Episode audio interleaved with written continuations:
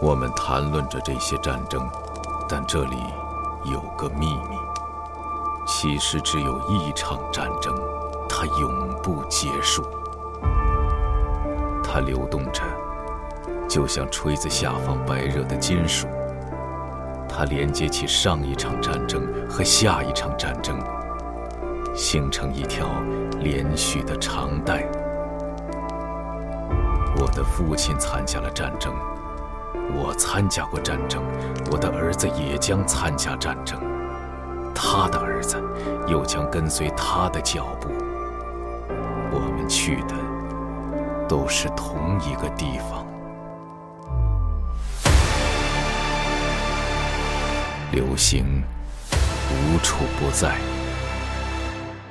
潮水来来去去，但海洋始终是海洋。集合网独家有声书，英国奇幻作家 K.J. 帕克力作《紫与黑》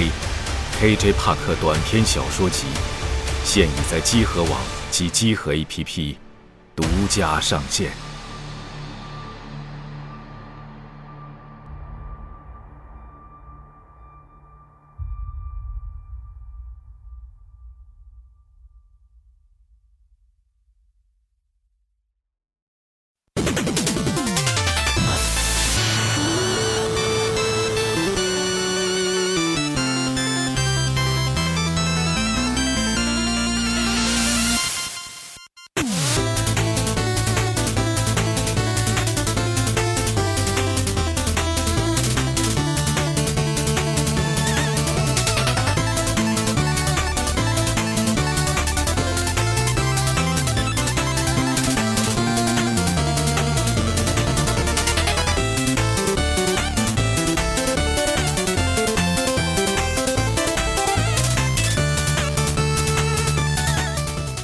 嘿，大家好，欢迎收听这一期的什么都不干，只玩游戏。我是龙马，大伙儿幸福，我是老白，我是四十二哎，又来我们的玩游戏节目了啊！啊，是呃，没过十五都算过年嘛，啊嗯是，给大家这里来拜拜个晚年，年啊！哎，嗯拜晚年，牛嗯，年大吉。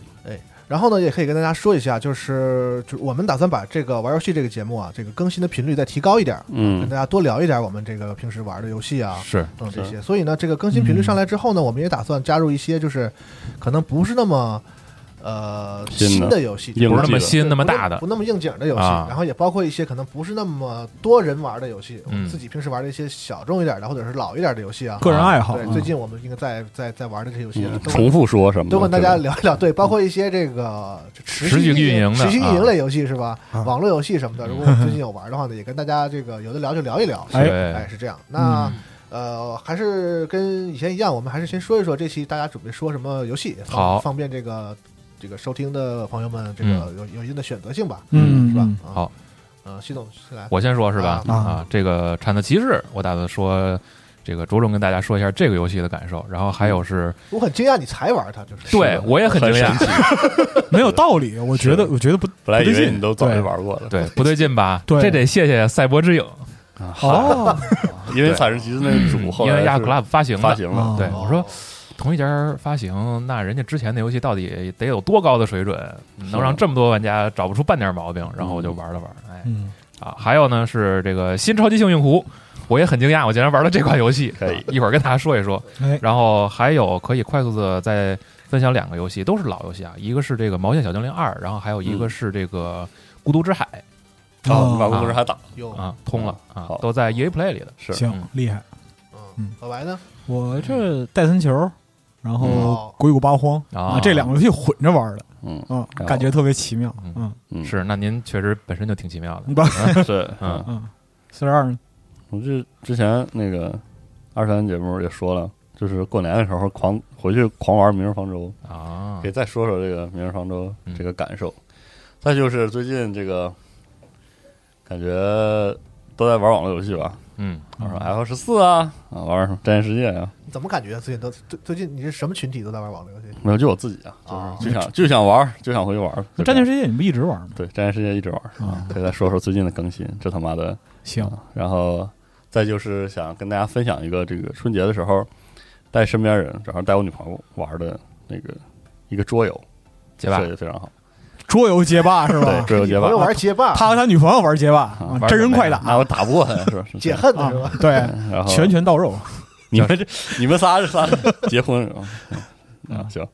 差不多应该是这些，别的再想到了那再哎叫么什么呀？没说啊？叫啊叫展那个展翅翱翔无云 span 有电子版，哦，我以为以为他女朋友叫什么？没没没没没，你们这个嘴脸，我操嘴脸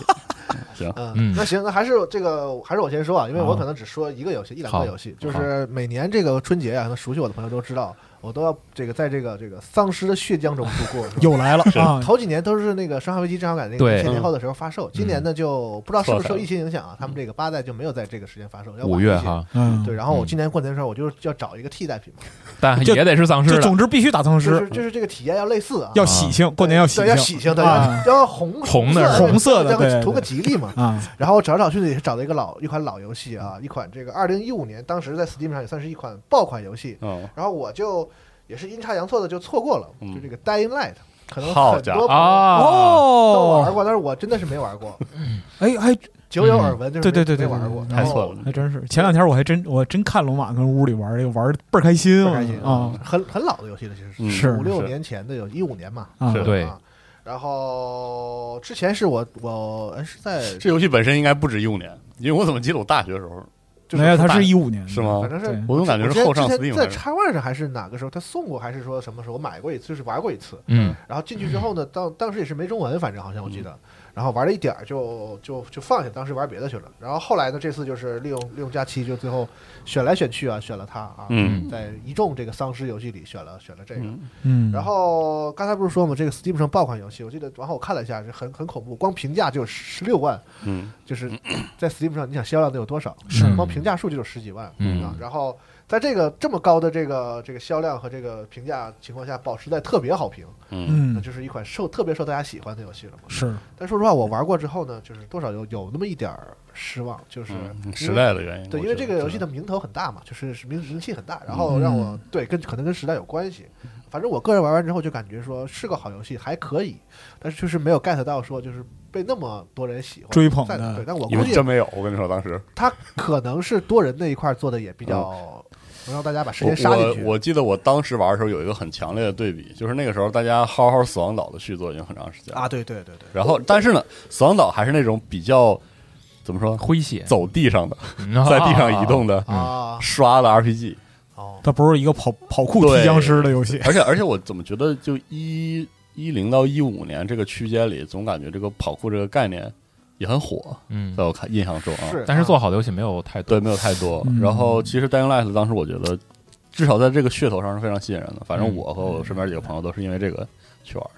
因为当时我印象中还有很多的 YouTube 上有那种类似于同人的小短片儿，嗯，对，就是也对对是这种结合这两个主题的，对，嗯，然后好像官方还找真人拍过类似的广告，嗯嗯，挺抓眼的这么一个游戏吧，对，因为这个组其实不是一个很也是波兰的组，啊对嗯是对来，自游戏国度，然后这这游戏巨横，就是巨巨巨倔，就就就是游戏出了之后更了四五年啊，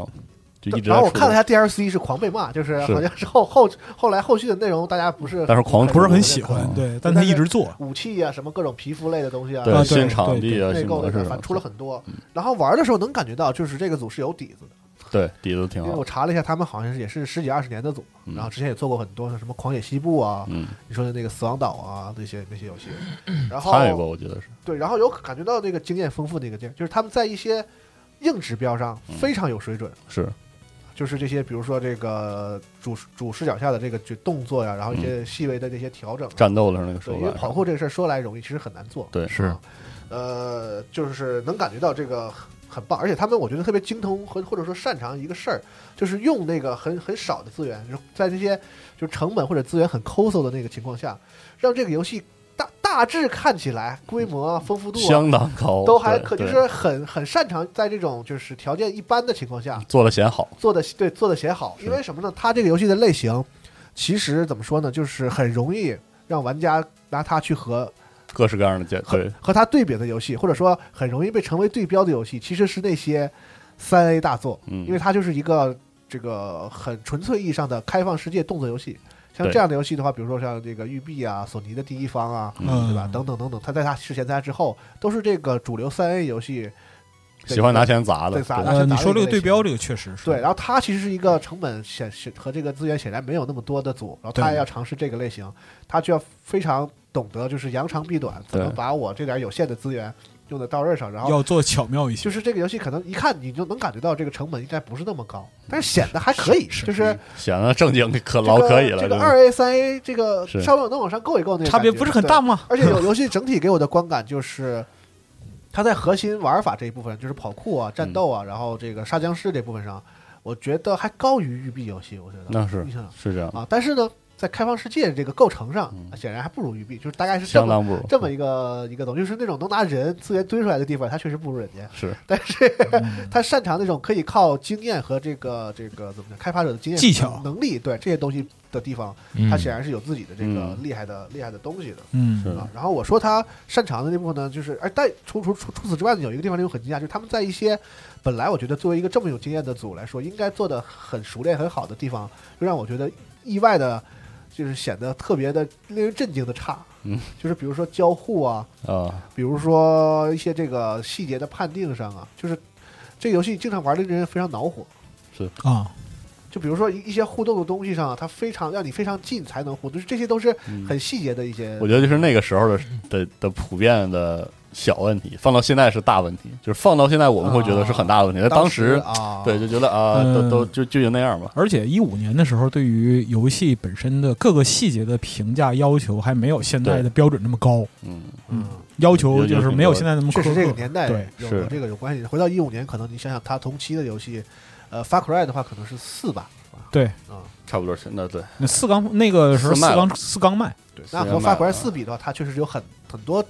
角度来看都很有竞争力的，它有它是啊做的比那个要更好一点嗯。对嗯这个，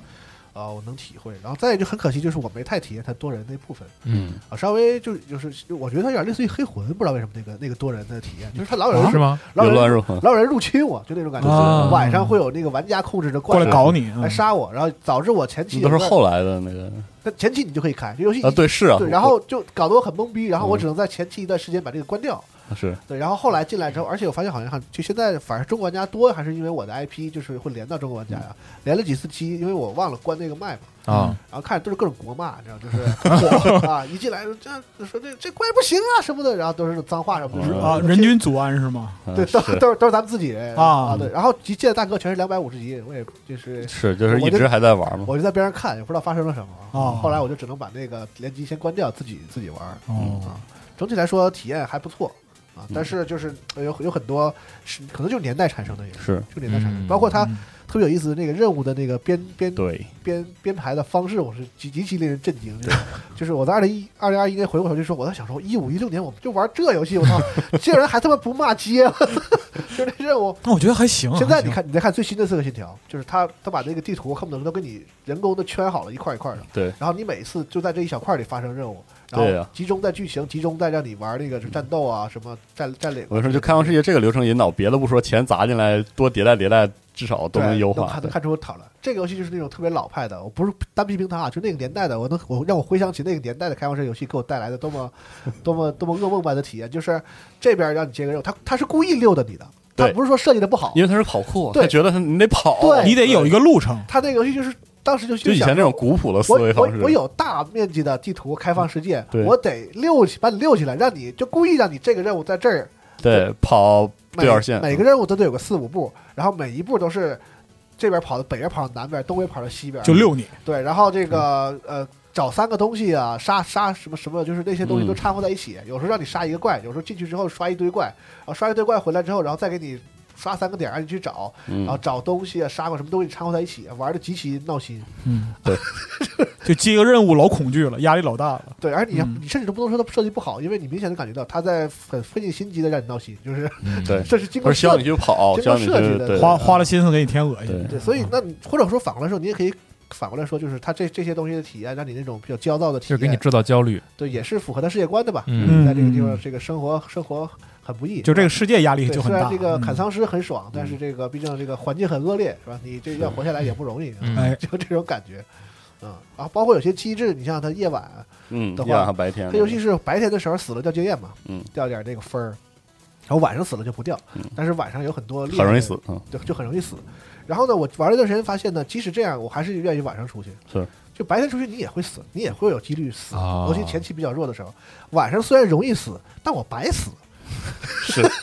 我而且我一旦不死还有奖励，嗯，就是我一旦从一个点跑到另一个点，我什么都不用干，我只是跑过去，这个对游戏就会给你在这个就会给你奖励。就是成本回报的问题嘛。，对，所以就我都我我的游戏到了中期开始，我就没见过白天，你就开始夜行，我就每到白天我就是睡，白天睡觉，晚上出来出来变夜猫子出 是。来晃悠啊。嗯然你后说的我都想重新玩儿。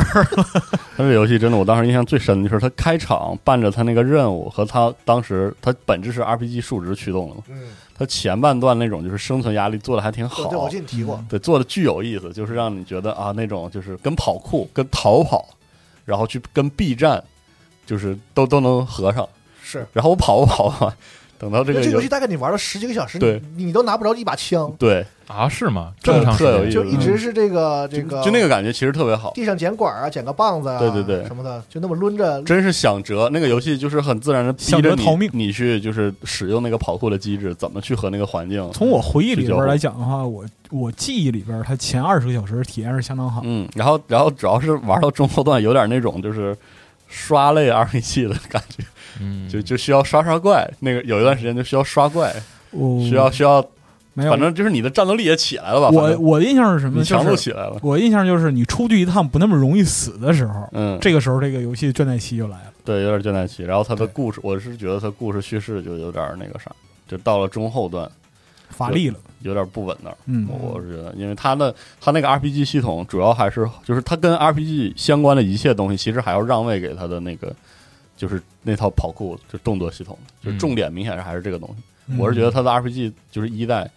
就是做的很，就是尽量就是基本上是奔着及格去就行的那种嗯那种感觉，我是觉得。嗯所以当时看那个《单影二十二》《单影 Life 二》出的时候，觉得啊，他是那个那个叙事结构的那个对预他告自是己吧？明显是说嗯要把这个拉起来。我现在就是回想起当时看《单人二》的时候，我才明白说啊，为什么很多玩家那么激动什么的。对对，因为我玩这个一的时候，我没有感觉到它是一个特别强烈叙事引导我对去玩游戏的东西，包括因果什么它这的些嗯叙没有事聊存在感很强过啊，对啊。但是它不引它它这个叙事并不在游戏中起到一就是个和你的关联性并不是特跟别游玩其实就是引引导式的那对种那种那种关系，而且就有的时候还挺割裂的。就是比如说前期的时候，明明这个游戏什么武器都不给你，就是嗯你就拿着铁管啊、棒球棒啊，在对对对，在在街上混，然后你就看你基地里那个那些哥们儿都拿着那种冲全副武 装，突击突击步枪，然后你拿着管儿，然后他们，然后他们拿着枪也不帮你，跟你说靠你了啊， 我们以后就靠你了。我你是人了， 就是但我想说你你们那他妈也是个人，你给我是你敢给我把枪吗？对谢谢你们啊。对，就其实它的叙事和这个游戏整体的，呃，我因为他可能就说白了就是没有没有能对力做那么多枪的不同的手感，像不像 Far Cry 似的，嗯以枪械战斗为为主。发块其实也有点跑酷，也对有也是类似的这个核心玩法。然后，但是人家有那个资源多啊呀，人家是三 A 三 A 的游戏，可以做那种。他我玩的通关就是一把一两把手一两枪，把，对，主要还是希望你这个跑酷和近战步枪近身一两格斗把嗯然然后我到完成剧情都没有喷子，到后来才拿着喷子，就是我又嗯进去玩完之后又玩又玩又清别的任务才拿着喷子，嗯，然后还是那种那双管的喷两下， 对啊， 多浪漫是吧？然后就是感觉他他，所以我能理解他前面很长一段时间要用近战武器让你度过这个游戏的一半时间，我是理解的。嗯啊，但是确实我们也觉得它跟这个游戏的叙事有特别强的关系啊。但是故事还可以，嗯虽然有点阴间，但是还嗯可以。但是看到他在就是他二代的时候，感觉他们想要在这个方面发发力，嗯就，想让把这个游戏虽然也对是啊有一个开放世界的这个这个底子在，但是他们想把它弄成一个强叙事的一个嗯，这是强 RPG 的那种，对嗯但是啊，但是就是难产了，这游戏也不知道啥时候能出，对，还而且挺不顺利的感觉开就发。主要是 MCA 翻车嘛，对啊，所以说就他很他他一翻车，然后这个故事的这个主笔就出问题了。嗯，所以说还不知道咋整。但总体来说，就是从我这个想要这个丧尸和血浆这个目的来说，我是达到了啊。啊，这个游戏在这方面，这个呃就是非常不哦错。就今年这个年的喜庆程度对一点跟往年都对不不差，差是吧？这游戏到后来，后来就是我就是无意义的在街上就是一片一片的杀，啊 因为它就是无限的有嘛，无限地啊是是是杀，嗯你想着各种办法杀啊，嗯， 很快乐。很快乐。很快乐，但是这个这个也很快就会麻木啊，所以是嗯，嗯，哎，说起这个过年玩丧尸游戏，我今年过年还玩了这个，哎，我过年还真玩了一个丧尸游戏是，我今年过年玩的《生化危机六》，嗯开心我把《吗？生化危机六》装回来了，行，来说点好听的来，很难说， 也不是。我说实话，什么话？还是还是之前说，作为一个第一款生化是生化五的玩家来说，生化六真的很好玩。就对我来说，作为一个动作射击游戏，特别好玩，特别热我闹。我就公道的说啊，嗯我经常说生化六多不多不好多不好，咱公道的说，就是即使生化六被像我这样的一部分人认为是生化危机系列里最不好玩的这是个呃最不最最不最太差的最不太被我们喜欢的那个之一，但是它的好玩程度在同类型里是的，也也依然嗯那真是也算也太算出类热拔闹萃了，这分和谁比是就一吧？喜庆游戏啊，真的真是太好玩了，就是特长，特内容量特别多那。可太长了。对，然后但是让我印象最深的还是这个在 QTE E 是吗？对当年哇，卡普空跟疯了一样的 QTE，特别是我拿键鼠玩的，他可能没有对建筑我做操太好的优化吧，不是别的不说，那按键组合我真是反正主机也不太行。对折服于卡普空的想象力，我操！哎呀你，让我好好看过场不行吗？对啊哎转玩到直最升后，我谢谢你。转还在，转直升机那个是是那个你用鼠标怎么转，用键鼠怎么转，就一圈儿一圈儿的，然后拍有的是拍空格，有的是拍 R，然后你要晃晃鼠标鼠上标是吗？？啊，对我印象最深的还是那种什么。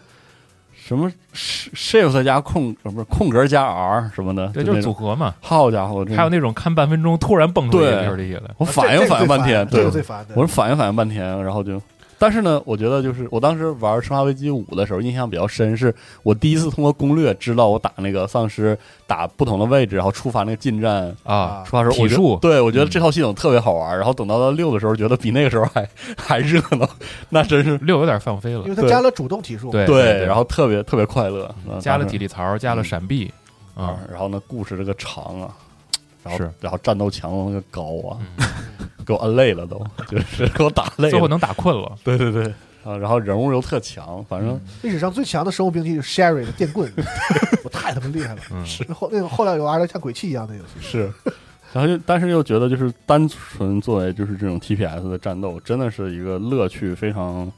高的一嗯个系列，在三条线都不一样。然后对从玩法上其实也是有很大的明就显完的全区做别的做的那啊个区别了。有的玩儿就是玩儿这部分其实还是可以嗯的。，而且回头再看，我觉得就是里昂篇最奇怪，是因为里昂篇特意找希望找点那种旧生那化种的调查的感觉，但实际上就是和他那个战斗不合。别别人那个线，那真是玩起来特别的快乐，就是这克里斯就是突突突对嘛，放飞自对吧我之后那 个啊那个大场面，那种当时卡普空特意要的那对种，我的妈！跟那 个生化里昂也是大大场面，对，是但里昂不是要穿插一些对对那种对对对生能化感恐觉到就是那种那种荒谬感，对这游戏有产生了一定的那个莫名的加成。对对对，打的就是贼快乐，嗯，不知道为啥，可以，但是就就感觉玩进去了，嗯，就很有意思。我玩到那个良片也可以，玩到哪儿玩到后来那个就是那个变形金刚的 BOSS 出来的时啊候， 我当时我就想，我操，这游戏乐子来了，我操，这个这个太好玩了，我操，对，这太逗了，真是太逗了。乐子来了。而且我这个游戏在 Steam 上现在还能匹配到人跟你一起玩，能能能啊能对，特有意思。过场的时候经常看到一些老哥啥的，其哎实六里边感觉特别《生化危机》的还是艾达篇，嗯，就是还是稍微有一点以前的那种感觉的。是哦啊，剩下的就就都是大片儿系列。对啊，我真的槽点巨多。就作为那种就是好莱坞大片的话，嗯对，走着明显走的。走着走着 QTE，走着 E 走着明 QTE，显感觉就是卡普空当时做的时候，也不是其实对这个好莱坞动作片也不是那么懂，就是然后里边就有些桥段就是横写、硬写，你没嗯看后来 CG 电影，感觉就是延续了六的这个风格。，对，日本人啊对于那个就好莱坞大片的理解，嗯是我们不能理解的。 你前两天刚跟我吐槽，就是日本人拍不了这种东哎西，啊真是别有一番风味。我们这就硬拍也挺有意思的。硬本是是是，你你习惯他的表演风格就也还行。嗯就还挺好。嗯，嗯嗯，行，这我差不多这个生化就说这些。嗯丧尸系列，我想对我想听西总说铲子骑士的事儿。产骑士啊，可以对啊。说我非常呗惊讶，就为什么你直到现在才能才是因为之前一直没玩儿，哦没玩儿的原因啊，千千万。叉 GP 没有，就是对对，后来终于一狠心一跺脚买了一哎个，行买了一个合集，嗯，就是反正呃，先说这个亚 club 到现在一共发了三个 IP，嗯就是除了自己的产子骑士之外，还有苍之雷霆，哦，苍人是他们发的，然后哦最新的这个赛博之影，就这三款游戏。然后呢，就之前就是听身边各种人跟我说产子骑士怎么怎么怎么好，好好。然后尤其像任天堂那边之前还给给他出过 amiibo，然后还在各种别的游戏里边看见对过任天联堂动可。太给这个这系这列了是任天啊堂很给面子最给脸儿的第三方，对对对对对对捧巨高，无限高，我寻思我说这个，我记得他们品品味应该不会差吧？那太不差啊了。咱然后屋那个铲子骑士 Amiibo 是你买的吧？我买的，我嗯因为我当时买了个 3DS 的，就是对类似对于收对藏对版，而且你想，他在各种的这个发布会或者游戏预告里边有那么多的联动，嗯，反反复复格斗游戏啊什么的，然后还有那个最新的那《荣耀战魂》里边竟然还有他。对对，我说啊，啊，对，对荣耀对战魂最新的加了一个新的场太骑士的主太题，逗了，对嗯就也是像素大人儿不，不是不是，是那个写实风格，，对他设嗯计了但一是个惨人骑士的铲子骑士，我的妈，那能看吗？天空一声巨太能响，看了铲子闪亮登场，就真的演别人拿着铲子，对对对，对啊对嗯，拿铁铲劈脸，贼牛逼啊，老开心看了。的我都想回玩儿 我。我想玩儿，听着我听着都有点想玩儿。哎嗯反正就买了一个。然后还有铁铲触觉什么的，对嗯，买了一个之后就十分惊叹，我当年竟然这么孤陋寡闻，为什么当时大家这我么夸这游戏我记都得不买？我们没没搬家那个时候，嗯办公室临下班的时候，一堆人嗯就在那儿，有拿电视玩儿的，有拿三 DS 玩儿的，啊，对对对对，围一圈儿。我是怎么么错过的？我就一对直在在问自己这个问题太，奇怪了就是这游戏竟然真的从一个就是你第一印象就是一很基础的一个像素风格的横版动作游戏，你觉得以前那 FC 游戏是什么样？可能它嗯他就什么样他就什么给样你，的第一印象就是什么样嗯，然后玩着玩着竟然就玩高兴哇了，那嗯，就是又爽快又有难度，嗯然后里边还有一一部分情怀的这个设计在，竟然还有很多游戏的致敬。对，就是这个越玩越高兴这个状态，是我感觉特别舒服的，特别好的。嗯而且不用管那个致敬，就这个游戏的就是硬的实力，就是那个人物设定、故事、音乐，就这画面一套哦都巨好。因为这个年代的很多游戏啊，都是头几个小时让你最高兴，对，这尤其是后边越来越高兴。越对玩越高兴就，一玩一玩性的游戏其实挺少的，在是这个年代。嗯，对，然后它基础动作系统特简单，就是咱就说本片啊，嗯，就是移动打，然后到后期给你一转铲子，对给一铲子，然后还有那个非常像以前那个《唐老鸭大冒险》拿嗯拐杖锄地的那一招对，那个动这个作其实后来他们在这哦个开发的采访里也说过，他们就是融合了很多曾经的 FC 游戏里边真的的动作系统懂啊是吧，老啊，哥然后还特意提到了这款游戏。是嗯，反正玩法就是设计的很巧妙他老大嗯吗？卡普空那个是吧？啊。啊，对那你看，啊，然后到后期 呢，还有这个类似于花间升级，比如说对这个，咱就说蓝啊，嗯还有这个血，然后对包括还有魔导器啊，然后啥都有。对，然后故事很简单，一个王道故事，英雄救美，但是你也不能说救美，因为他救的那个伙伴其实也是一个骑士，对，然后他那对个叙事的这个过程，讲这个事儿的过程特别的很浪漫对，特别有意思。然后这个这个游戏，我觉得最大的特色是什么呢？就是可能刚一开始你还没有特别强烈的这种感觉， 但是可能当你玩大概七八关或者十几关的时候，你会发现，虽然游戏有一个非常非常大的、非常核心的一套自己设计的动作系统，但是它在每一关里边都会给你设计一个新的玩法。对，尤其是在这个最后一个 DLC 叫《国王骑士》，这是一九年卖的，嗯等于是最后一个。对，就是在这个 DLC 里边，你会发现它可能你到这一关是一个，咱瞎说啊，可能是实验室关。嗯，然后这里边主要的平台的玩法是什么呢？你撞一下烧杯，它烧杯对盖儿会弹起来，然后你会发现你的第一个版面它就告诉你有这么一个系统，然后到第二个、第三个版面就全都围绕着这一个系统展开。对，嗯很集中，对，然后到后边可能再说一个，比如说这个冰雪关嗯，那就是刚一开始告诉你这个冰面是可以滑的，对啊，这是第一个非常基础的版面。然后到后边第二个、第三个、第四个，那你出溜的越来越快，然后所有的障碍物、所有的敌人也全都是围绕着这个新的动作系统给你设计的。就教科书一般那种集中设计，然后你会集中发现打设计，整个游戏的世界地图里边的所有的关卡全是这一套逻辑，对， 从引导，然后到提升难度，嗯，然后到一个难综度合最使高的 综合使用的对这么一个版面之后，进入 checkpoint。对，特好，每一个角色，就是这游戏从本片然后到三个 DLC 有四个主角，四个主角每一个主角的玩法完全不一样，嗯对，核心系统不一样，然后他为每一个关卡又重新设计一套新的给这玩个法人机物制。的机制，对，我觉得这个如果没有足够的设计力，或者说有足够的钻研嗯和推敲的话，这个游戏很难把它做的连贯嗯这个体验。而但且是他们做的非常好，他可是在旧关卡里上新机制，对这个还不是给新人物做新这个关卡难度更高这真不一样。对，就这游戏的四个 D L 呃三个 DLC 分别是这个瘟疫骑士，嗯，瘟疫骑士简单来说就是自己火箭跳，自己炸自己，对嗯然后蹦一下，但是后期也可以解锁新的能力。然后是幽灵骑士，有点像这个，也不能说有点像吧，就是可能是一套自己的独特玩法，能爬墙，嗯，然后在空中靠近敌人的时候可以冲刺斩。对，然后也是围绕这个核心系统，它所有的关卡的场景重新设计嗯。国王骑士呢，我自己觉得有点像这个，有一点点像瓦里奥大陆的哦冲撞的机制哦，对但是它在冲撞之后呢，能在半空中开始自己像陀螺一样转，嗯，然后再连续的踩，就是它每一个部分都是在游戏里边有特别好的体体现，你会发现它的隐藏的隐藏的这个空间嗯，然后包括每一个 BOSS 的打法，虽然说你可能看起来和之前的很相似，但是玩法完全不一样，嗯，就是。我觉得这个应该是他们，我不能说伟大吧，但是很用心、很嗯用心的一部分。就是既丰富，然后设计的又又用心，就是对设计的很巧，天空关呀、实验室啊、这个火山呀、冰川呀，在这几个 DLC 角色里边儿都能看到。嗯，嗯，但是你进去之后，发现玩法天翻地覆的改变。哎，这个核心思路很快的，你就能从这个两到三关之后，嗯对，就能快速的学习到。而且我觉得我作为 一个特别不擅长这个类型，而且是在以前横版动作非常火的时候不接触，嗯就导致我我再次学习成本非常高的玩家，嗯我觉得铲铲子骑士的那个梯度特别特别好，对，真的是就是作为那种就是像我这样手眼协调能力巨差嗯，这种人来说，熟练度提高之后，然后你就能很自然的把它过去，他不会一下，磨一磨真的过，对他不会一上来一闷棍给你一个错对乱。对，特别好，这个真是嗯，这种循序渐进的感觉吧，反正我觉得关卡设计是特别值得夸的，但是这个东西真的得亲自体验才能知道。嗯嗯，这种成规模的设计，然后再有就是，这游戏的第一个呃，就第一次发售其实是在二零一四年六月，特别特别早，当嗯时是他他们先开启的众筹嘛，然后第一次发售是在 PC 上、三 DS，然后后来还有 VU，嗯，然后一五年的时候才上了 PS 三、PS 四、PSV，还有这个 Xbox One，然后三 DS 好像是后出的，啊是吗？对，三 DS 比较靠啊，后，我看了一下大概时间，嗯就是这个窗口，然后后来一七年又上了 NS，嗯，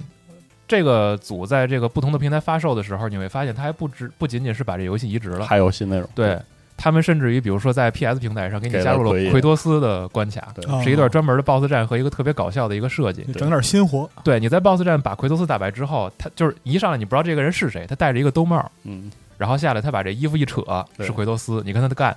打完之后。大哥自己戴上兜帽又往前走，然嗯后如果你用铲子的话，你不是可以在空中戳他脑袋吗？ 嗯，把他那个帽子戳下来，然后他不理你，戴上接着往前慢慢往前磨。就很生气。对，就是很搞笑的一个设 啊计。然后在 Xbox 平台是打战斗蛙，对哦，那个设计更好，他做了三关，嗯，第一关就是 FC 版战斗蛙那个那个从嗯矿井下去的那一部分，你挂着绳索揣乌鸦的那关，嗯，然后第二关是摩托关，就是大家吐槽的那个巨巨对特别无赖的那一关，而且在最后他给你设计了一个特别恶意的，但是会让你笑的部分。嗯，然后第三个部分就是 BOSS 战，嗯人家都全全都专门做了。是，然后在我特意在通关之后还看了他的相关的资料，他在日版的时候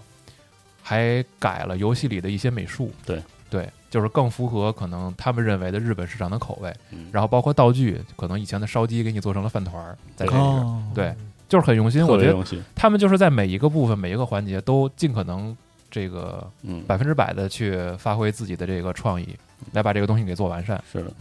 而且就是在通关之后，大家我发现就是所有玩过的人都特别喜欢这音乐嘛，对，哇，那音乐，对，然后我就去查了一下这个音乐制作人，然后发现他的口味倒是也一直都是在这个复古风格里边儿，然后他。参与了哪些游游戏音乐的制作呢？相提，嗯，啊，然后有一个不是这个很多人知道的游戏《双截龙霓虹》，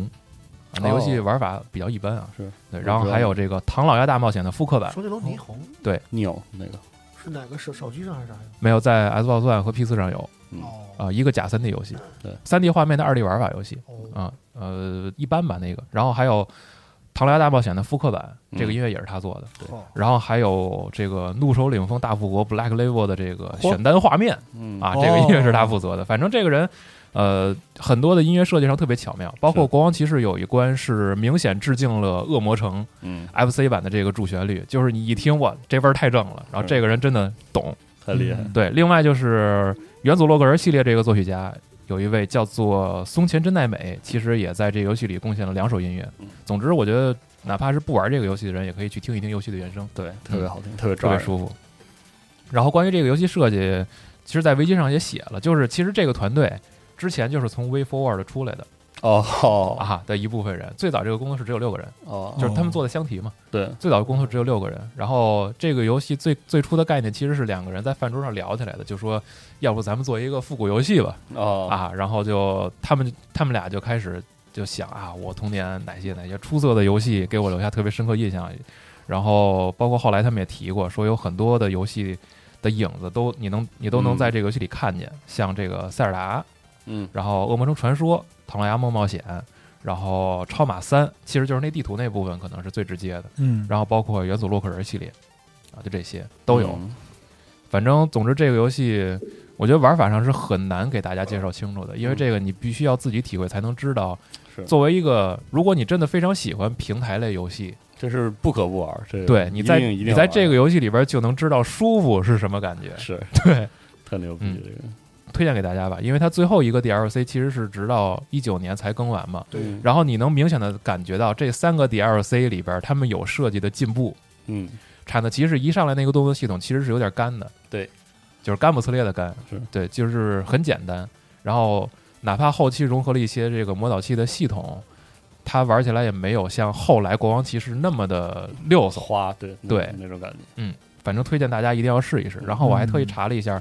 这个呃 y a Club 现在他们计划中还有两款产自骑士 IP 的新作，嗯，呃，之前是公布是预计是在二零二一年卖，但是不知道有没有受影响嗯他们之前拿铲子骑士这个整个的一套系统做了个大乱斗，啊？对，收档，收档，嗯，特神奇。但是那个我没有玩儿，是啊他那种这么设计出来了吗？那个出了哦出了能买出了，嗯， ，Steam 上有那个是在出完 DLC 对角色之后，是我一个想那个小品类的一个，独立游戏角色大乱斗是吧不不是是那那个，不就是是这个就是是铲产子子骑士士自己乱的呢，哦啊，因为我不是见过他，我见对过一他个他参与过别我的见大过乱一斗个，预告，就是那个一群一群对对对对，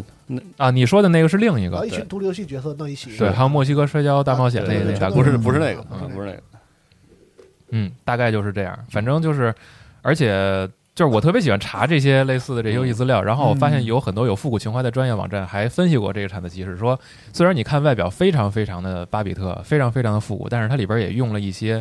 这个比较现代的、新的用心的细节的技术。然后比如说这这个受伤，就是敌人受伤的时候，这个角色的闪动，哦，然后包括在一些这个打击特效的时候，整个画面的震动，就这些东西，人家是用心设计的。真细嗯，真对，真是牛逼，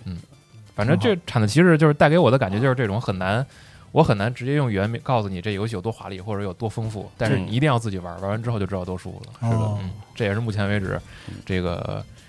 特别感谢《赛博之影》的一个原因， 因为《赛博之影》实在是后期给我带来的感受不是那么好。啊，对我是觉得对于比如说，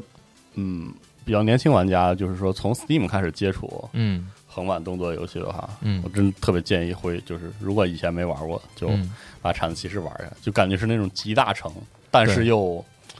统合的特别好的，它能打动你横玩版动作游戏它能打动你的地方太多了。是然后啊包括《国王骑士》到到目前为止，我感觉是整个这个游戏里边儿就是制作篇幅最大的。嗯，它的地图设计也非常的丰富，然后剧本儿竟然是换了一个风格。对因为产子骑士本身很王道。对就是一个冒险故事，但产子骑士变了啊，不，但国王骑士变了。嗯然后他在里边还加了一个打牌的小游戏。是 啊是，但是那个我没玩啥儿，因为那个太难了啊。啥啥都有，对，还能钓鱼这个游戏，行，挺对好。我操，哦十分满分，。行，能钓鱼就是好游戏。哦行，推荐大家玩儿啊，真的 真的太推嗯荐了，，我终于知道为什么那么多人跟我推荐了，嗯太牛逼了，这个放不下，放不下而且就是西总玩动作游戏这么多年，就是你对他的没那么嗯动多年，您可别您可别跑，特别多年作，了别别别别别，那个就是你对他的动作系统的整体评价，应该也是我很难说动作系统，我觉得就是平台游戏的手感啊调的真的好，啊。对，那行，就是你觉得得这游戏好的地方，它全都占了。行，对，嗯，那可以捡起来再玩。对，推荐推哪有荐，这样 XGP 的？我就是等了一年没等着 嘛，不是？那个嘴脸啊，对，哎好东好东西加 XGP，嗯哎，但是近期我嗯狂玩 XGP 游戏，发现捡垃圾实在是太快乐了。嚯，又来对，你看，就以前我们这个 Steam 玩家的快乐是吧？嗯但是我们还要花一点点小钱，对，你看之后我要说的游戏全是 XGP 里的，一分钱没花。是吗？嗯，行行，嗯，四十五十不花钱是，要不要换一个人说？嗯行老白来吧，啊，我就是两个游戏混着玩儿，嗯就是《戴森球计划》和那个《鬼谷八荒 嗯》啊，这两个游戏就后来被我玩成了一个游 戏。什么对啊，就这两个游戏都本质修仙，你知道啊？吗？是啊，对是，是就修是仙那个你你能看给我解释一下什么叫修仙类游戏吗？修仙类游戏就呢，是修仙这个题材啊，它是个题材，不是首先玩是个法啥对吧？是个题材，啊修仙就是你从肉身，没修过呀，就是不是啊，谁他妈修过呀？你修过，你修过一趟，你就你就就回不来了你也不在这儿了，对是吧对对对，修仙是个什么玩法？炼丹啊还是啥呀？呃，对就是你看啊，我给你拿那个《哎呦鬼谷八荒》这个游戏来举个例子，就是修仙呢，它是你从肉身凡胎啊，直到羽化登仙，中间有这个十二步那我要干嘛呢？啊，你要先练气啊，练完气之后筑基，游戏里怎么玩啊？就是过这样一个每一个境界。嗯过每个境 界。单说这个题材，这个故事就是讲一个人，就是这个成仙的过程成仙成仙的的过过程程我欲成仙是吧？对对对嗯法力无边。然后在哎在这类的这个作品里，它会分得非常细，就是你啊每一步到哪，然后过哪些劫难就，他玩法要做哪些啊事儿，然后回到这个《鬼谷八方》里，它就是一个成长型 RPG，啊？你可以这么理解。啊是也也也，我怎么说呢？打怪升级还是对，就是你云游四方，然后啊各式奇遇，见不同的人，然后嗯这个修炼自己呃，的有功法。奇遇、探秘境， 嗯，然后结交道侣嗯啊哎，然后就是喜闻乐见的双修剧情啊，什么就是有啊，肯定啊？啊是文字冒险形式的那种啊 RPG，有文字冒险，它但其同时实也有即时战斗，就是俯视视角的有战斗即时战啊斗。对，哦，就是《鬼谷八荒》，嗯，描述一下，其实是什么呢？如果你对于起点或者其他就是这种修仙流的这种 小说啊，都没看过，对不起。对对，对你很熟悉的话，就是这个特别对你胃口，因哦为它是把那个就是呃网文里边的那种嗯就是修仙的全过程，用全特特别进游戏。对用特别数值化和程式化的这样一个呃总括，嗯做了一个很好的大框架，然后把它放进一个游戏里边让你去玩儿。我打个比方，就《修仙流》这个故事像什么？就是你之，你记不记得你之前说过一次，龙马之前说过一次，看《曼达洛人》像个游戏，啊是不嗯是？明白吗？那《修仙流》的故事，龙马说：“我说过就算吗我说过吧，肯定说，我跟就你 算说我，说过吧，不啊啊是你那个《曼达洛》第一季的时候，你不说吗？开场什么打装备啊，接任务，记得啊吗是？是是是，对，那种冒险游戏，嗯呃，像个冒险游戏，《修仙流》的那个小说，起点那些小说，就是你感觉读起来也有点像是，就读了一个玩游戏的过程，就是越啊越刷越爽，明白我这个？我大概明白了。啊，然后有 BOSS，然哦后你就不断干刷上去，呃对，不断刷上去，然后那个每一层都是质变，质变之后接着刷对啊，就是那样的故事。对，然后放到《鬼谷八荒》里，就是真的把那个把这个感觉都融进了那个它的整个游戏那几个，其实从交互上来说很简单的系统，哎嗯但玩起来是那个味儿，就以不是就是以前我印象中我小时候，比如说我们那个时候吐槽国国国内的那个网络游戏，说就是皮都是仙侠，但是你说那个技能本质就是火球术， 你知道我的意思吗？就啊，啊，嗯但但是在《鬼谷八荒》里，就是他用的那些就是道法，就是给你的感觉，哎，很很哎味儿就很对了。它哦有几个就是几个类型的道法，哦就是取决于你的这么根一基。说，这个啊点就就是对对对就产对我产生了兴趣。虽然当然你要是真较真儿，那个本质其实跟什么你较真儿，雷最电后术和火球术也一对样吧对？对是最后最后还是你用就是幻化火球术打对那个什么，就是神仙凤羽虾是之类的。呃对，但对但是它的整个一套就是刚才老白说，你去你去奇遇，然后你见到说这个奇异的走兽啊，见到其其他的道友啊，这些，上上名山大川，对对对，然后哎这这一套全做下来之后，你就觉得特别有那个对有那味儿。然后就是是鬼谷八荒呢，它还有一个特点是什么？它把一个大框架给你画好之后，它里面所有的功法、所有的门派、哦所有的 NPC 全都是根据算法随机生成的。嗯，你每次进入的世界门，派都能随机门派都是随机对生成的，所以你每次就很是逗开启一个新的修仙之旅的时候，啊，你见到的世界的基本框架是这样的，嗯但是里边遇到所有人和门派和事件都不一样。哦它就是是能生成出一些很诡异的东西吗？很呃，有会槽有点。嗯它有一些东西就很有槽点。那必须说明是什么呢？就是这个游戏现在它的完成度并不是很高啊啊，有点表现类似为内容量还有点差，就是它的框架和算法的基础是很好的。嗯但是呢，如果你往深里玩儿，打个比方说，它一共十二个阶段，那就是你玩过第一两个阶段之后，你会发现，其实它的内容相对来讲有点贫瘠，嗯撑不住这么多阶段。后边会重复是吗？后边会反复重复。比如说，你最开始换个名词儿什么，其实干的还是这事儿，哎对对对是对是这意思吧？就他是没有趁给更高的阶段有更那个，复杂的更，就是还是我们吐槽那个嘛，就是火球术打小龙虾，然后超级火球术打超级小龙虾， 就是 对。明白了，但是呢，就是在这个过程之中呢，需要你就是有一个就脑内小剧场的这样一个能力，自己加戏嘛，可以加戏，对，因为它那个基本上来讲的话，每一个每一个世界里边儿一两千个 NPC 是基本的，然后这些 NPC 就有点像太古绘卷那样，互相有些关系。对，因为它也是一个就是随机生成，然后它也在这个世界里有经历，嗯那么它会有各种各样交叉的关系，嗯，就是它跟它有绘卷那种，就是它有绘卷，不是还有一些宅子地啊，然后那个一点家业啊啊这对些对事对儿。对，对那鬼谷八荒就更集中于个人，就是它更 RPG 一些。不要身外之物嘛，我就是对对对，就是修炼啊对，就愣修那那种。身外之物很重要，很重要。对，你看像天才地宝这种，就是嗯 是对，确实你得玩命去找。是是是嗯然后就因为它现在很多规则还不成熟嘛，所以说会有一些槽点，比如说那个一起修炼了二十年的媳妇儿，因为一个天才地宝反目成仇啊嗯，啊，然后就是你在外边失手杀了一个就是路过的哥们儿，然后他们全家追杀你三十年啊，这种事儿，啊对对对，嗯这种事毕儿竟都是会有随机的。生成的，它那种对互相关系还要调嘛。然后你奉了门派指示去干掉门派仇人，然后顺手把他妈给睡了，这都有，你知道吗？啊就是各种奇怪的故事。啊嗯对对，这是各各种各种故事都非常奇怪，但是呢，需要你自己去补这些东西啊，这是一个。但是如果说你单纯的只是从这种就是呃修仙养成，或者说养成像 RPG 的这样一个角度来讲的话，它其实现在需要补的内容还很多。首先一个是功法的雷同性，因为它是随机生成的，你看起来非常琳琅满目啊，嗯，但是如用果到用下来差不你多。玩熟了之后，你就知道它实际上本身是由词条和属性组合成的。嗯，那这些功法实际上的差别并不是功法非类常似，于装备什么还是呃，是技能、啊招数、技能招儿啊，就是身法，然后武技、心法这些东西。对呵，然后有点另一高点 是因为呃对，另一点它本身来讲的话，在进入后期之后，因为各个修仙的各个层级的差距是决定性的。你打个比方说，从练气到筑基，就只要你跨越了这个境界，度过了天劫，嗯啊，然后就是你就完全没有任何悬念的秒杀下一阶段的，嗯，那不对吗？是对， 啊啊，是对，完全没错。但核心问题就是，如果你在前期不了解这个情况，啊，你体验屌差。嗯你打个比方说，那个你你还在练气的这个阶段啊，你是个菜鸡，然后你在外边跟人比拼，失手把人打死了，嗯然后他他姐、他哥、他妈、他爹，然后全宗族人他妈的都比你高三到四个境界，满地图堵你。嗯，就没有体验了。对，你就没有什么体验了，就就重新开档或者是什么选个其他的这样一个啊，呃办法。嗯嗯然后跨越境界的这个代价其实是非常高的。嗯就比如说，就是玩过这个都知道，就是从练气到筑基这一块儿有三种跨越方法：人道、地道、天道嗯啊。天道的收益是最高的，但是让你付出的时间成本和就是呃各种各样的就是机会嗯嗯，成本也是最高的。三个天赋路线还是啥意思啊？呃，人道的收益最低，但是实现最容易。对，三种你就列为转职的方式吧。哦啊，啊、嗯就是同样都是从练气到筑基，就是跨过境界嗯啊、就天道给你的加成最高，人道给你的加成最低。就老感觉老白他敢讲完，好像是我们俩应该懂似的，对，啊但我感觉我们你缺并不少懂，嗯缺少很多公共知识，感觉不，这个其实就是我就对于负责点头儿，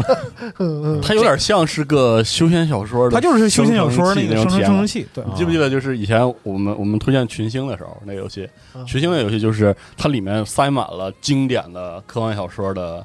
那个、那些那些桥段，然后它把啊对它们有机的打碎重组，然后你怎组么合起玩来？。你你每次一玩，对自己来说就是一个全新的自属于自己的一个哎我跟你科幻讲小说。我然后《鬼谷八荒》就是相当于这个的就具从象这化个对，从这个角度来说，它有点像是呃修仙小说版的这样一个游戏。啊我我甚至就是你知道吧，《鬼谷八荒》我玩到中间，我甚至想请瓜哥来为大家讲一讲什么是修仙，就特特别有意思，就是你什说瓜哥讲我都能听懂，反正对， 那行，就是你看那个打个比方说，我现在跟你们讲什么叫结晶，嗯什么叫金丹，什么叫元婴啊、嗯这这期节目不用干别的了，嗯就光讲这个了，就光讲这个就行了。实际上就是一些道教术语是吧？对，嗯啊主要就是度过各种境界，就是你从一个凡人到到成仙的哎这样一个就境界，这个类型是就是我国原创独有的吗？算是了。那是哦，那那真必是那没是有知不是就根它植里于我们的传统文化了。它里边的对我就是说这个从玩法上来讲也是这个啊，没有它，你说玩法嘛，啊，就对对是对对对，就是它它这游戏本身的对玩你比法你比如说什么《仙剑奇侠传》，对吧啊？它是一个嗯这个我们的游戏啊玩法是但其实它嗯那个游戏那个那就是玩就我的那好个描述，内你知道核吧，嗯它是我就是？RPG 嘛，它是一个这个从那个国外的日本的 RPG 学来的东西，嗯对然后呢，但是就这个听我听起来，从玩法上好像到这个题材上好像都嗯，其实玩法上每个玩法模块都都不是新的都还挺混土的哦。啊，但是它但是你就是你需要使用这些机制才能成长，这样它的组合起来，来这个逻辑，这个逻辑啊其实对确实很很本土那。还有别的游戏，比如说修仙模拟器，啊，之前有那个了不起的修仙模那拟那器，也是这种的，对，但对但是修仙模拟器修仙模拟器它呃聚焦于这个就是倾向门方向不一样门，派的这个养这个规划养成规划和养门派养成，啊，就是他把就是他把那些奇遇之类的东西，就是一个人为了提升自己，不是要四处云游吗？做成了那个玩法的子类，就是你的核心是你的视视野会聚焦到你的山门之中，哦但是《鬼谷八荒》就是相反，就是你你玩的是那个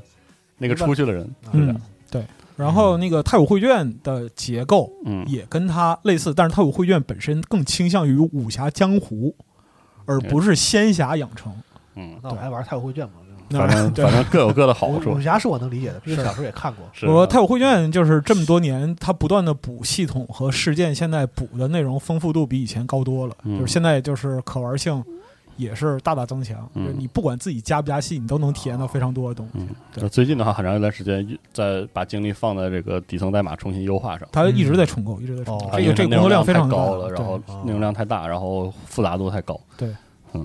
反正就很棒。嗯然后《呃鬼谷八荒》呢，我觉得就是现在的底子是 OK 的，但是就鉴于目前内容的缺乏上来讲的话，我觉得至少需要两年时间，最少最少需要两年时间才能能够一把看啊才能把里边的就是内容丰富度填上。算是这个 E A 是吧？我看对，是对 EA 啊是 EA。然后就说下一个问题，就是我带着这个《鬼谷八荒》体验去玩戴森 球，不是，哎，那我个玩这个游戏能冲到那个就是销销量榜的那么前前嗯第二名嘛？啊第一是单人球嘛？嗯对就是它全是玩中国玩家在买嘛？就是这个游戏好像有其实我我看 YouTube 上有些，有些洋人在玩， 它有英文吗？洋人求英文，啊就是呃，维尼的英格雷对对对对对，休休闲休闲类的小说，其实这你个在那个译就是翻译成国外，然后真的有很多也有自己的英文的读者群体。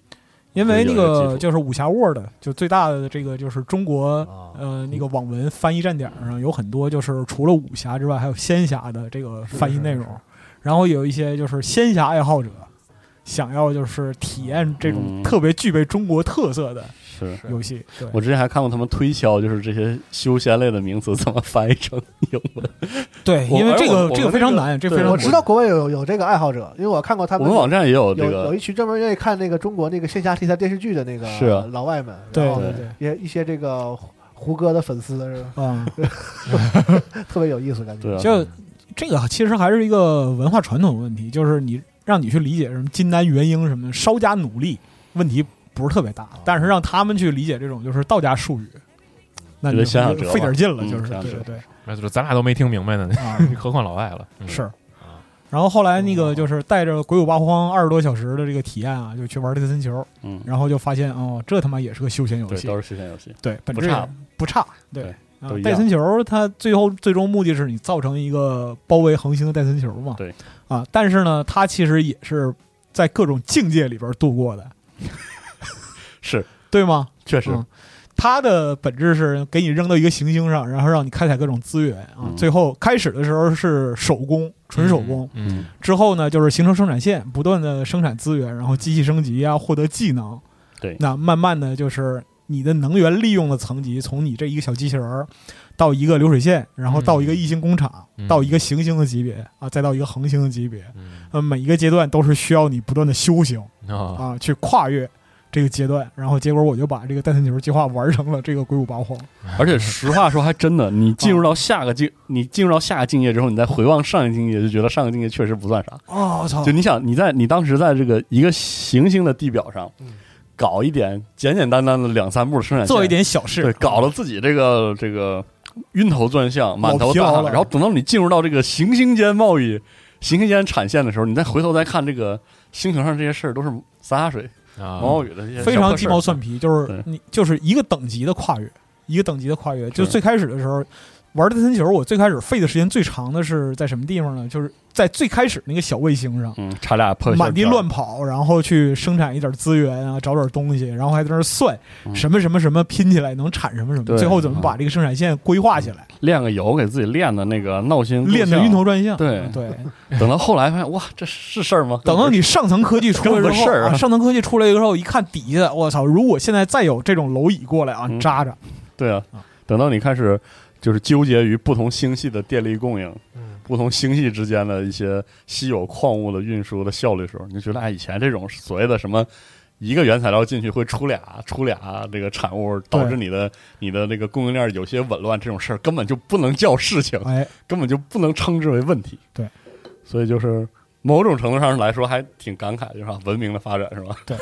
这是文明的发展，这是文明级别的修仙。是嗯真是嗯对，太多 了。然后就戴森球玩到就是接近恒星级的时候啊，再回去玩硅谷八荒。哎 呀，他这个个真的真的，哎呀，就是你在体验，哎呀，这个硅谷八荒这个休闲系统它缺陷很大。是是是是 是，首先就是它材料过于单一嗯，啊，材料过于单你一也，不能这么比，那肯定啊，嗯那肯定。然后其次是什么呢？它你作为一个在中后期以刷为基础内容的这样一个游戏来说的话，嗯刷的范围太单一了。是，它装备系统非常单一，嗯，很少东西非常少，嗯就你能整活的东西不多。另外一个就是，呃，你和人的关系里边有相当大的随机性成分。那么人和人的随机性里边需要更多的算法来增加更多的内容来填充这个嗯是，东西。但还是要说这个随机生成的东西维度越高，它越不可控，对，越越越容易出问题。你打个比如说，你说戴森球啊，行星和行星之间它能发生感情吗？当然是不能的，对吧？是啊可以有，我我可以对有它产生感情。你可以对它产生感情，但是人和人之间呢，对吗？它一定是有一个人情来来联系的。我和你一起睡了三十年，然后你因为一个最低级天才地宝，你就提刀要砍我，这个问题这不种是设计不好啊，对对，是啊，这个事儿就就很过就随分。机事件不合理是吧？呃，一个是不合理，就是另外一个就出是戏很多时候在这种就是修仙类的东西里边啊儿，你需要很强烈的这个情感代入来是驱动你来做是这件事儿。啊这种不合理的那种负反馈就会这个 负反馈就是有时候有点严重。当然了，就是如果说你真不要脸的话，你比如说我啊，嗯就是突突破期，首先媚骨选那个天赋啊，选天赋媚骨双修大法，这个意味着什么呢？就是我见到人只要把双腿一劈啊，这个事儿这个事儿就好好好办。你为什么是这种玩法，老白？ 你看了这个小，这个是这个是这个这个这个最高的这个回报嘛？对，还是说在球咱说点能播，说点能播的吧。他说行科技领域的对啊求你嗯嗯嗯 那科技领域如果有这种办法，啊我也会做。怎么回事？现在是，总之，我觉得就是啊，这两个游戏还有有非常大的潜力可以挖啊。嗯对，我他妈的，嗯嗯，简直行不好行行，说轮到你，轮到你，我不能再往下说，再往下说这节目不能播了。行啊，我这个换我了。嗯嗯我把这个这之前二次元新闻节目再说的再说一遍啊，就是这个春节的时候，嗯因为很多机缘，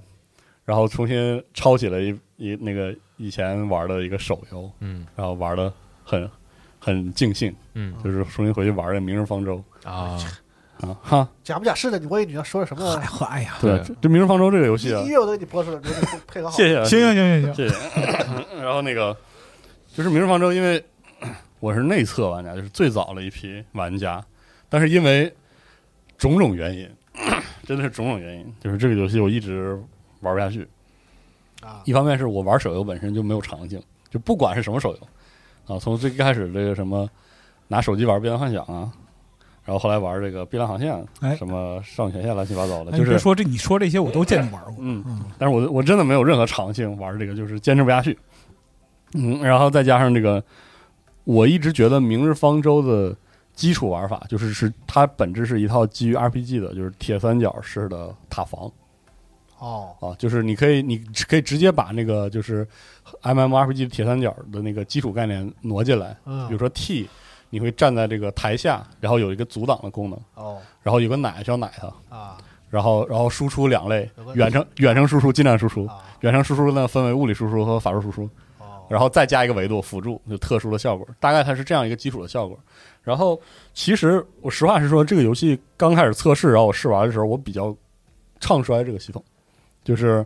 包括我以前 就是很潦草的玩过一段时间，《千年战争》是一个日本的页游，是一个把这种 RPG 塔防做到一个很很纵深的，就是很很有纵深深度的一个游戏。就是我觉得这它这种机制，我倒不是说《明日方舟》设计的好不好，而是说我觉得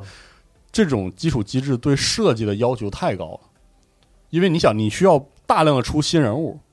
新人物要有意志，然后他对关卡、他对人物的技能也好、属性也好，就是所有东西都要求都都巨高。我就总觉得这游戏更新更吧更吧，就把自己更更出事儿也了。不用吧，就是皮肤好看就换，那不行啊换换换样就行。而且而且塔防的玩法很重，就塔防这个玩法，无论它是在手游上还是在是在就是其他媒介上，比如说这个主机或者电脑上，因为塔防的关卡是封闭的，就单个关卡一定是封闭的。然后你是个手游，你要长线长线运营，你要设计大量的不同的封闭关卡，体验还要变化，还要有梯次的增加。然后关卡本身我，在我看来就是就是一个很大的设计量。然后你有不同的玩家，因为它是手游，它是个抽卡手游，它的它的可用人物的这个阵容又各自不一样。嗯强度又各自不一样，然后他面对这个关卡都要给他一种起码的挑战，或者是有一个起码正反馈。就在我看来，这东西，你塔防玩儿，我说你这说废话，对啊，是 啊， 就是你如果你这都算演不是，但但是你要知道，我我很喜欢玩塔防，然后我玩过很多塔防，大部分的塔防是没有这个 RPG 或者说就是多人物的维度的，啊，你就堆是吧？，对对啊，啊就是你想你玩，无论你是玩《植物大战僵尸》还是它只有强度这一个维度。吧对，就是我啊我我寻求解法，我就解了。就是在我看来，很多塔防游戏的那个那个体验是一次性的，你明白我意思吧？就是啊，我明我白解了就解了。明白明白明白。对我这个这个人物到了，我知道他的就是几种类型的塔放下了，就就解了嗯。我我以前玩甚至的，有更糙一点，连平衡性都不太注重。对对，就是只要我我我你找到一扛过了，个对最对。最有最有利的那几个，对就嘎嘎嘎你就嗯堆，然后就比如说我以前玩那么多塔防游戏，有些塔防游戏是那种就是美术非常棒的，嗯然后有些是那种就是它的随机性表现为。呃，它它引入别的类型的随机性，比如说那个宝石塔防，就是有很多以前魔兽魔兽 RPG 哦那些塔防，它有它的就是保证重玩度的机制。哦但是这种就是把二把人物引进来之后，我又而且它又要塑造人物，它又要这个让人物有有互相之间有差分，然后等等这些设计，卖钱嘛，就这个。对啊，我当时就是整体上来说，对《明日方舟》的玩法上还是就是比较担心。对，，而且不太不太看好。然后再加上这个游戏刚开场的时候的几章的剧情，不是说剧情很差，就是那个故事还挺有意思的。嗯，但是它它那个你也知道，就是手游的话，它一般会采用那种更接近于 g a l game 那种，就是文字是那种演出嘛。它在这个部分上， 就前几章那个对话啊，真是就就就挺挺差的。我嗯只只能说客气点说，就挺差的啊，挺差的。然后我我不是很喜欢，就导致我每次呢，做一个做一个塔防，首先我我要认真玩的话，就会很耗心血，就是我要研究，我要可能是要把这个关卡打几遍嘛，哦因为，我我我哎，这那咱俩差不多，我也是，对，我而且我也不知道我手里这些人物到底该怎么用，嗯，然后我就你也要玩这个啊？我不玩 这个，但我玩塔打防完会这个，玩的。 然后呢，打完之后要看剧情，然后这个剧情呢，就是从无论从结结构上，还是说人物塑造上，因为你想这个游戏里的人物只能通过对话去塑造它，啊就是在在剧情里，对吧？ 嗯，然后他剧他的人物的对话写的很絮叨，就显得他所有登初登场的人物说话都很絮叨。哦，啊就本来那个我知道那个人物他要一个什么劲儿，比如说他是一个果敢一点的，但是有点有点脾气有点暴躁的啊，警官啊什么的，然后还有什么，但是只要他在剧情里出场，我就觉得每个人都说不利索话， 就这种感觉很啊很糟就糕，很糟是糕啊中，国电视剧的那个感觉嘛。 对，很很糟糕。然后然后我就这个游戏就是这么这几年就是玩玩停停，比如说哎，他他更新了。我说，哎呦，这这人物真好，然后他送十连了，赶紧上去抽一抽，然后然后刷一刷这些，而且他那个人物的培养机制是和这个塔防要要契合了，就是说，呃，我简单形容就是说，他的人物不是靠不断使用去成长的，啊，就是那靠啥呀？他会他直接会把一种封装的经验值作为奖励给你，嗯，啊就有点像魂一样，就是大概的意思就是未来未来关卡，比如说有一个人物是需要一种特殊的能力，你这个人物之前从来没有带过，嗯，那你怎么办呢？你就快速的把它也没事儿。拉到满级啊！当然，它也有那种积累的，就是跟积累相关的机制，这个就嗯不多说了。主要就就是类似于经验是分开的， 然后有对对个对熟熟练度啥的嘛。对对对，就是这么一个机制。。然后就 导致我这些年就这这这几年就是打开这玩三几年玩玩三天，就这这两年吧，玩三天 坚持不下去，就一扔，就这样。然后我觉得是你人的问题，是我的问题，其实其实是我的问题。老啊，白你这其实后来我发现，就是说战舰世界不是坚持下去了吗？ 对，战真世界我也扔过，我一会儿一会儿可以分享一下我我删了几次。我跟你讲，他他战舰世界，他纯粹是就天当天天天骂骂玩，他这是就开始就是游玩模拟器，知道吗？他我经常看他开战舰世界，然后开一个小时，就纯当背景音，你知道吗？对，就是对切出来干点别的那种本，质上来讲，他在玩儿，但实际上他他他对发发对发愣，嗯啊，说回来，这个《明日方舟》就是一方面，我说宏观的说，就是它嗯经过这一一年多的更新，它的探员就是干员人物的意志，确实做出了特别多的变化，然后在关卡的变化上也做得很不错，就让这个游戏玩起来让我让给我一种在打《魔兽争霸》的感觉，就是它它甚至会把一些及时 的卡着时间轴的精确操作都都引进引入进来。要这么密集的操作吗？对，就是有些时候就是这么说吧，啊，如果你是很高星儿，你的人物真正稀有度很高，也许你的操作空间就会变大。嗯，但如果你的人物都很低星儿，你也可以通过精确的操作和引导来打过一些可能这个高于你这个阵容能承担强度的关卡，啊，非常有意思，非常有意思。我觉得就是在在从这个基础系统的向上延展上，《明日方舟》后来做的特别好，这让我还挺满意的。嗯，然后啊再而且后来我发现了一个这个游戏的真正的玩法，就是抄作业。 对，就是抄作业，嗯啊嗯我就我也不自己惦记了，我就赶紧大佬就是就是我是我是进行第二步思考，就是首先我找一个大佬，嗯比如像小狼啊或者 J C 啊什么这些 UP 主，我看一下他的攻略，然后跟着我，然后我跟他抄一遍之后，跟着我的阵容，跟着我拥有的这个人物有怎样的一个差异，我在这个这个环节动脑，就不在最初的那个环节去去钻研，就卡牌游戏一样嘛。对，就缓解，你知道吗？就缓解了我很多的抄苦人。家一看，我操，对对对，我差这两张，哎，我改吧改吧。哦，哎我我这个这个别的不说，对我来说有一个很大的改善是什么呢？就是我不会因为耗心血去抠那些关卡，然后再去面对那些剧情，导致我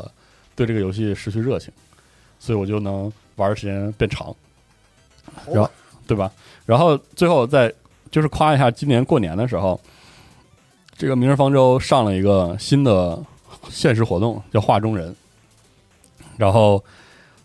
他配合这个画中人出了新的那个干员，我特别喜欢。嗯，然后最后我就说，哎，又到又到了回去玩《明日方舟》玩玩三天再扔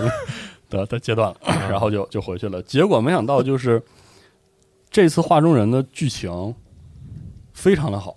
就是居然能就是很抓人，啊，就不是像以前那种，就是说这 NPC 说两三句话，我大我已经知道情况如何了，但是他们居居然还要再说四五句，嗯，嗯，为了渲染点狗屁不通的我东西知道事实的真相，事情的真相，没想到就是画中人从一开场，所有的登场的人物，就真的用那么两三句台词，你就能一第一抓住他的性格，而且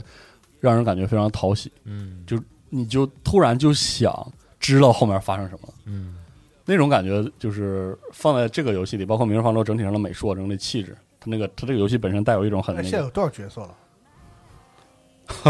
很多了不吧，敢说那相当多，真的相当几相十当个几十个，啊，不止啊。对，应该是过百吧，啊我我感的妈呀我感觉是应该是过百。哦，相当多。然后他他在这个画中人的这个故事，因为他是个过年的，这个嗯每次都是过年去出的。然后他哦这次的主要人物是一个叫叫西的人物，就嗯，除夕嘛。啊，去年的那个新人物叫年，哦，简直要吸哦然后这个围绕着这个西的能力，在这个画卷当中的一哦些故事，真真假假，嚯整个嗯这个故事很有意思。就是我觉得，一方面这个这个过年的这个这个活动的剧情，首先保证了每一个人物形象很鲜明，而且很抓人，嗯然后整个故事很流畅，就是从悬念啊悬念，然后起承转合都特别流畅，嗯，然后让你能就特别想一直跟着看完。嗯哦这种感觉。然后它是一个整体上来说怎么说呢，就是非常国风的一段故事，因为《明日方舟》整个是那个走机能风的路线，没有，就是那种哦是，那种末世啊，然后高科技科技，然后杂糅这个原始法术，它那就角色都是小女孩是吗？不是。啊有我说实话，这个游戏里我觉得男性人物画的比女性人物认真多，啊，有很多男性啊有很多呃很多男性人物。然后他这次，他这次就是整个这种国风让我觉得很恰当。嗯，就是让就是私下里说也是二次元节目里有说，就是我头一回真的好像是头一回面对这种本质来说是假文言，就是假文言的这种这种国风，当然他肯定是找了那种白话以前的那种风格，嗯，我我感觉我不会觉得不是，就我反而觉得哎，真的还挺有那个气质的就，还挺匹配的我气质巨好，啊，哦，然后我说，哎，我真新鲜，真好。然后我就我真的就延续看下去了，就是主轴是那种很，真的很很中国传统意义上的那种故事，有一些那种东方的那种很很收着的，很很这种就是不明说的嗯那种气质的同时，然后还有这种现在。呃，你说手游剧情也好，说二次元剧情也好，有的一些插科打诨的这种喜剧的设计都有，嗯啊，很丰富，很快乐。然后还是要说那个，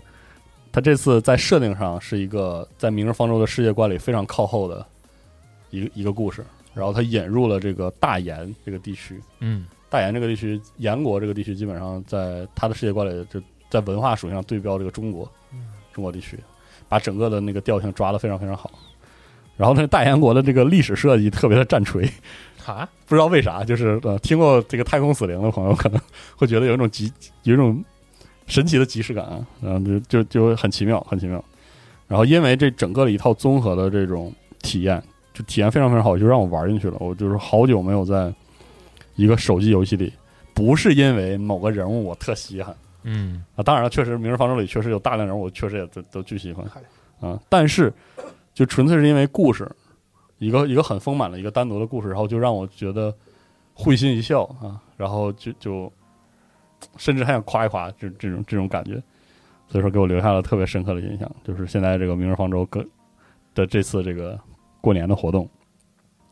让我觉得特开心。呃，这样因为这样，所以搞不好这个《明日方舟》我还能还能接着玩儿。且坚持的再玩一阵子，且坚持地玩一阵子。不好说啊，不好说。对，但是现在就说了嘛，现在先先把先把牛逼吹出去嘛，可以，呃，坚持玩下去。嗯，然后还有什么别的？我我开场我开场还提了啥游戏再啊？补几个吗？啊，F 十四呢？啊，最近呢，它开放了这个一个地形一个地方叫这个博兹雅，就叫博兹雅地区。然后整个博兹雅地区的设定是承接之前四点零的重返伊瓦利斯，嗯，所以整个都是由这个松松野太己完成的设计呵。所以就是因为因为那个吉田做 FF 十四的时候，包括他以前邀请那个那谁，完了名字一时半会儿想不起来，就是来做尼尔嗯啊，就请就是专专门的制作人来进进来。协助 FF 十四对应啊模横尾太郎他块，横尾太郎啊，对，嗯横尾太郎他来设计尼尔的所有内容，所以嗯它里面邀请来的人都带有自己很鲜明的风格。然后在我看来，这个呃，请松野回来，然后引入伊瓦利斯，整个所有的任务线就带有着特别强烈的这个松野自己的就。我很难说，我我觉得这么说也不太像，反正就是完全不同于 不同于之前 FF 十四的一种风格，嗯因为因为这个博兹雅的这个解放战其实它不是五点零的剧情，就是它在设定上其实是四点零的剧情。哦，四点零那个叫这个红莲狂潮，它讲的就是这个有两个被帝国控制的区域解放自己的故事，嗯嗯是阿拉米格和那个多玛嘛。嗯，然后四点零其实是一个我相对而言不那么喜欢的 FF 十四的一个剧情模块，因为四点零的它有大量的日本人写的政治戏啊，那完了，嗯，对对，就那就完了，那就比较完了。完。嗯然后，而且四点零是一个跟玩家呃关联度特别差的一个一个剧情，就是你基本上是一个跑腿儿的，虽然大家都尊你为英雄，较难，嗯对你到达这个地方之后，确实振奋了起义军的士气，但重要的这个四点零中高光的人物并不是你，然后你就陪在这些高光人物、这些领袖挺好。在成对在成长领袖的身边儿，我就不明白为什么网络游戏要让玩家当英雄，我就不明白这个事儿啊。哎，呃说实话，就五点零做成了这个事儿，人们还非是常更喜欢当英对，雄。五点零这个事情非常非常厉害，就是 FF 十四在五点零完成了整个世界围绕着你去组建，就你对这个世界极其重要。啊行吧，这个叙事，反正四点零就四点零，因为它的这种结构导致你对四点零的这些政治戏码就是缺乏热情嗯啊，缺乏热情。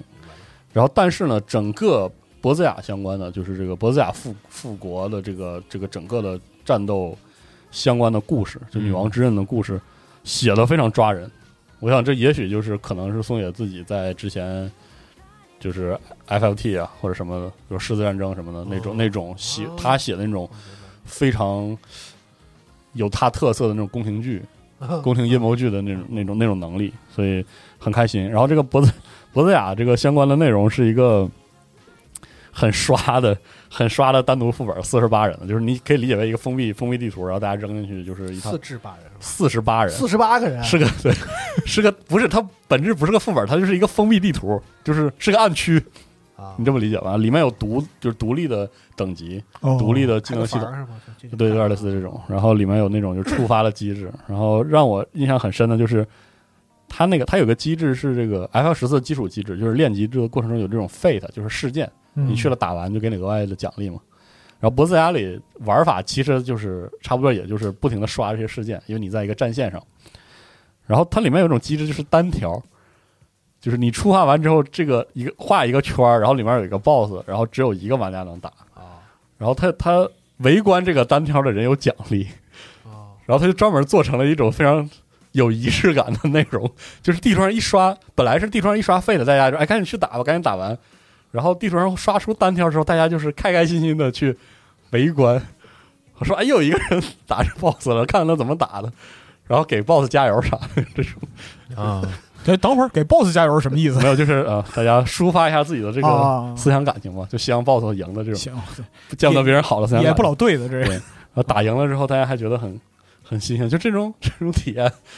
还还挺逗的。我没光给啥呀？给钱经验如果他打赢的时候给一个，就是你可以理解为经验加增加的啊一个很长时间的 Buff buff。对，啊嗯，然后我真的觉得 FM 十四在群网游中的群体玩家行为中给给了我一些很很诡异的体验，比如说之前国服开那个伊修加德重建，那是一个给生产职业专门设计的事件，你可以理解为安琪拉开门那种，嗯对吧？就捐东西那种。啊，然后它有一个事，就是大事件，是那种就是玩家在在伊修加德这个重建区造东西，然后捐东西，然后它不有一个那个进度嘛，工程进度、嗯嗯到了一个度之后，它会开启一个大事件，然后所有人来参与的，然后是是一次性的，比如说现在这个事件是所有人冲进去把这个搬完瓦砾的地方的那个街道扫干净，然后有的是呢可能是这个呃刮腻子。类似这样的夸你对， 就是给城墙刮腻子啊，类似这样的。活儿忒细 对对，致特别细。刷墙围子是吧？ 对对对，然后他就说，就是那种倒计时之后，它是一个群体，整个整个地区可能有几百号人，甚至嗯几千号人嗯的一个、一个大型的群体活动。然后就你就看那个这个听着跟服农民工进城似的。呃对，说好听点儿，其实更像是那个以前我们搞大生产的时候那种啊，那那种精神面貌，知道？就说啊，开始，然后你就看茫茫多的人，你知道吗？我家里的锅碗瓢盆都捐出来，对，然后冲进那个打成一休钉子对一休加德那个工地之上，然后好嘛，抄起条的时候就开始扫，我的妈！扫完之后就迫不及待冲向下一个，然后你就看那个进度进度蹭蹭的说的我想不是跟你这拍照啊，不是这游戏怎么还玩出集体主义精神？哎呦我我当时觉得我说这游戏原来是玩这个的吗？原来光之战士还有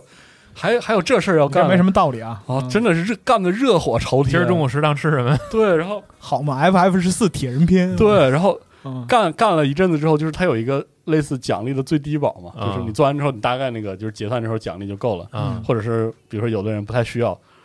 就不需要这个奖励，然后他就站在那个工地的边上，因为 F 十四做了特别丰富的情感动作，嗯然后他就给所有其他人加油，啊，拿俩荧光棒，啊，嚯，特哎那个场面真的特别奇怪，因为我我就跟着那些人在里面跑，然后大家穿的奇形怪状的。然后边上那个高台上，然后有其他好信儿的玩家闲着也不来参加，就在那儿加油，啊啊，真是真是令我觉得特别诡异的，但是又特别有乐趣的你。怎么还能玩出这种就是工业感来？真是对，特沉浸嘛，嗯特沉浸，我也不是，而且真的是就是它是一步一步的，比如说最开始的那个费的是搬把瓦砾搬走，嗯搬完之后呢是扫嗯扫大街，嗯然后扫完大街之后，之间有些我也没有玩过，后来就是砌城墙，然啊后，都是那种就是我不知道哎，这网络游戏怎么能设计出这种东西 啊？很很快乐啊，很快乐嗯，建设的快乐，坚持快乐。嗯，然后说完网游之后，最后一个我在开头说过的就是这个《战舰世界》，说回来，还能说回来说回了来还能说回来，还能啊呃说一下，回来我一定要说一下这个《战舰世界》。这个最近那个它更新了一个新的版本，然后重做了一个系统。嗯重做这个系统呢，就是这个舰长的技能。嗯，然后这个我我认为这个这个更新更崩了这个游戏， 在体验上更崩了这个游你戏说。传奇舰长这部分不是传舰长，就是所有人的哦舰舰长，长舰所有人每个人的舰长啊的那个被动技能，它的本意出发点是好的。就是以前啊，是这个游戏是这样的，你的船要有一个舰长，然后舰长它有点有点 RPG 那个机制嘛，就是你要点它的天赋数，嗯有四层什么，就是你点一下，大概是那个意思。然后以前的这个设计有什么问题呢？就是无论你这个舰长会派给哪一种舰种，它的天赋数是一样的，就是所有舰给所有舰种的加强都混在同一个天赋数里啊，啊。你可以理解为就是战法木都是会有些废的，是不是那意思吧？就是有些对在对某些对，把舰它放在某些舰上这肯定是废的，就没有用啊他他这个游戏当时就比较生硬的说，一旦你这个舰长派给了，比如驱逐舰，他那些驱逐舰完全用不上的技能，他就给你叉掉，你啊不要点，就类似这样。然后这个他后来觉得，哎，这不行啊，我得加入这个丰富度嘛。于是他新加了一个机制，就是这个舰长会根据自己所在的这个舰种，拥有一套独特的天赋术哦啊，不同的舰有一自己有一套。对嗯啊它有多少舰长？啊，他舰长随便就是很多个，就是就是一艘船上得保证上有有一个舰不长是，。我是说，那不那不就是舰长这个东西是大家天赋是一样的，是吧？对，天赋是一样哦啊，对，天赋是一样的哦。就比如说这个驱逐舰啊、巡洋舰、战列舰和航母，就是各自不同，但是不同的驱逐舰之间，那个在在这个舰长技能上是不会有有区别的。啊，嗯然后呢，他就他就他就在这个时候，那个 Wargaming 的战舰组就显示了自己这个不贫弱的这个就是在在这些这些地方的设计能力啊。然后他就设计了一些很杂技，但是从数值上或者形成机制上明显就是有问题的一些天赋。嗯然后再又因为这个《战舰世界》是一个玩家对玩家很缓慢，而且就是节奏很缓慢，对决策有极高要求，也不能这么说，太太过于好也听。没，有及格，反正就是对决策有要求的游戏，就导致它所有的这些变量都会在战局中被放大是吧？啊过度放大。嗯因为它它那个速度慢的话，就等于对，说玩家肯定要去寻求最优的那个解法。最优 解。对，对，然后比如说这个这个游戏啊，因为它它是战舰嘛，就是大家接战距离偏远，所以它这个瞄准是很很关键的。嗯，然后它是一一堆炮在开火，是啊，所以这个游戏呢处理这个是怎么处理呢？就是它提出了一个类似散步公式的这个概念，啊，就是说这个炮你不能，你还真不是指哪打哪，是是你只瞄个大概，然后所有的炮呢随心情在一个散步圈里均匀散布，然后不同的国家可能散步公式、散步圈不一样啊，听起来倒也可以，是可以的，啊其实是可以的。然后他在他在这个版本呢，加加给战列舰加入了一个被动的天赋，叫叫死亡之眼。这个死亡之眼效果大概可以理解为那个就是，呃，你的啊，就简单来说就是，如果你离阵线够远的话，你的你的命中率会提高。这个事儿呢就比较坏事儿，嗯也在战舰世界里呢，战列舰作为一个就是在对战分工里嗯，拥有最高血量、最优秀的攻呃伤害能力，最粗的管子。就是对最粗的管子嗯的、的一艘船呢，它拥有某种程度来说，它需要担负一种坦克的职责，就是它的位置，近战舰是吧就冲到前面一点，名义上来说是，啊，就是然后它需要它其实本质上就是这张这这局里地图的战略支点，就其他的队友本质上其实要围绕着战略舰的落位去决定自己的位置的。哦，因为因为这个，因为战列舰呃战舰世界特殊的这种造成伤害的机制，就是说越大口径的炮，在特定情况下抓到机会，拥有你可以理解为拥有无视对方血量，把他从这局比赛中删除的能力。就一炮哎翻盘一炮啊，只嗯需要基本上就是一轮，很可能对面就是不管他有多少血，凉了，因为炮够粗，所以离得炮够够粗够近的时候就可以，嗯这个但是对你你说这是好的啊好的情况设想，啊，因为他要一定程度上尊就是尊重史实，所以那些大粗管子其实打的也很远。啊，那么对于一个管子又粗，血又厚，对然后又有死亡之眼这样一个主要的问技题，能你知道对这个这个游戏的主要问题在哪里？就是每一个玩家他是他是各自为战的，啊虽然他他的剑种的分布要求玩家高度协配同，合啊但是对于每一个玩家来说，他肯定选择最利己的决策。嗯嗯，所以在战舰世界很长一段时间里，有一个有一个问题，也不是说问题，有个现象，就是战列舰玩家习惯性的靠后，习惯性的后退。这是普遍性的。然后在这个游戏里呢，所有的远程抛射能力很强，然后这个防护能力很差的战列舰玩的人就会更多。就是在之前已经有很强的这样的趋势了，这当然这个不是战列舰玩家的问题，其实是是它对战设系计统的设计的问题，对，包括它这个就是巡巡洋舰如何压制战列舰啊，驱逐舰如何压制战列舰这种关系决定的，就是说玩家倾向于去玩儿往后退的战列舰，就是或者是远离接战阵线的那种战嗯列舰，嗯然后。它的新的技能系统就鼓励你这又个，对又强化了这种机制，然后、嗯，这现在其实就极化了嘛，就是所有的事儿大家都在赌，嗯对，然后就唉让这个游戏的体验变得非常的屌给叉战。士加了一个狙击技能，然后你就大家都往后撩，这是对对对，现在啊的技技能告诉你离得越远打得越狠，对打的越准嘛，对，然后就让人感觉非常的， 反正我是觉得玩战玩《战舰世界》这个游戏就是总是这个血压很高，啊 血压很高，真是一个。然后对，包括他最近更新了这个意大利的战列舰啊，嗯，本来作为一个这个喜欢战舰的玩家，总觉得啊，意大利作为其实也是个海军强国嘛，你出了意大利的新船，肯定是要再玩一玩了啊。但是因为这个 有些大环境呢，就是玩的也不是很痛快，玩游戏还是注意身体吧，行你吧？是是是是真的是把人血压玩的贼高。嗯是啊，是嗯啊，到就看吧，就是看看这个游戏还会怎么更。因为说实话，作为一个也不能说老战战舰世界玩家，但玩了很长一段时间，说实话，环境比这个更恶心的也是经历过的。也有也有，对，都都过来了，都过来了，就你也这样。长大了，嗯 对你对对对对，你也该成熟了。看看开了，看开了嗯是没事。还补点别的吗？啥？别的我看我开头还有什么没说的？哦，那个展翅翱翔这个啊这个游戏啊，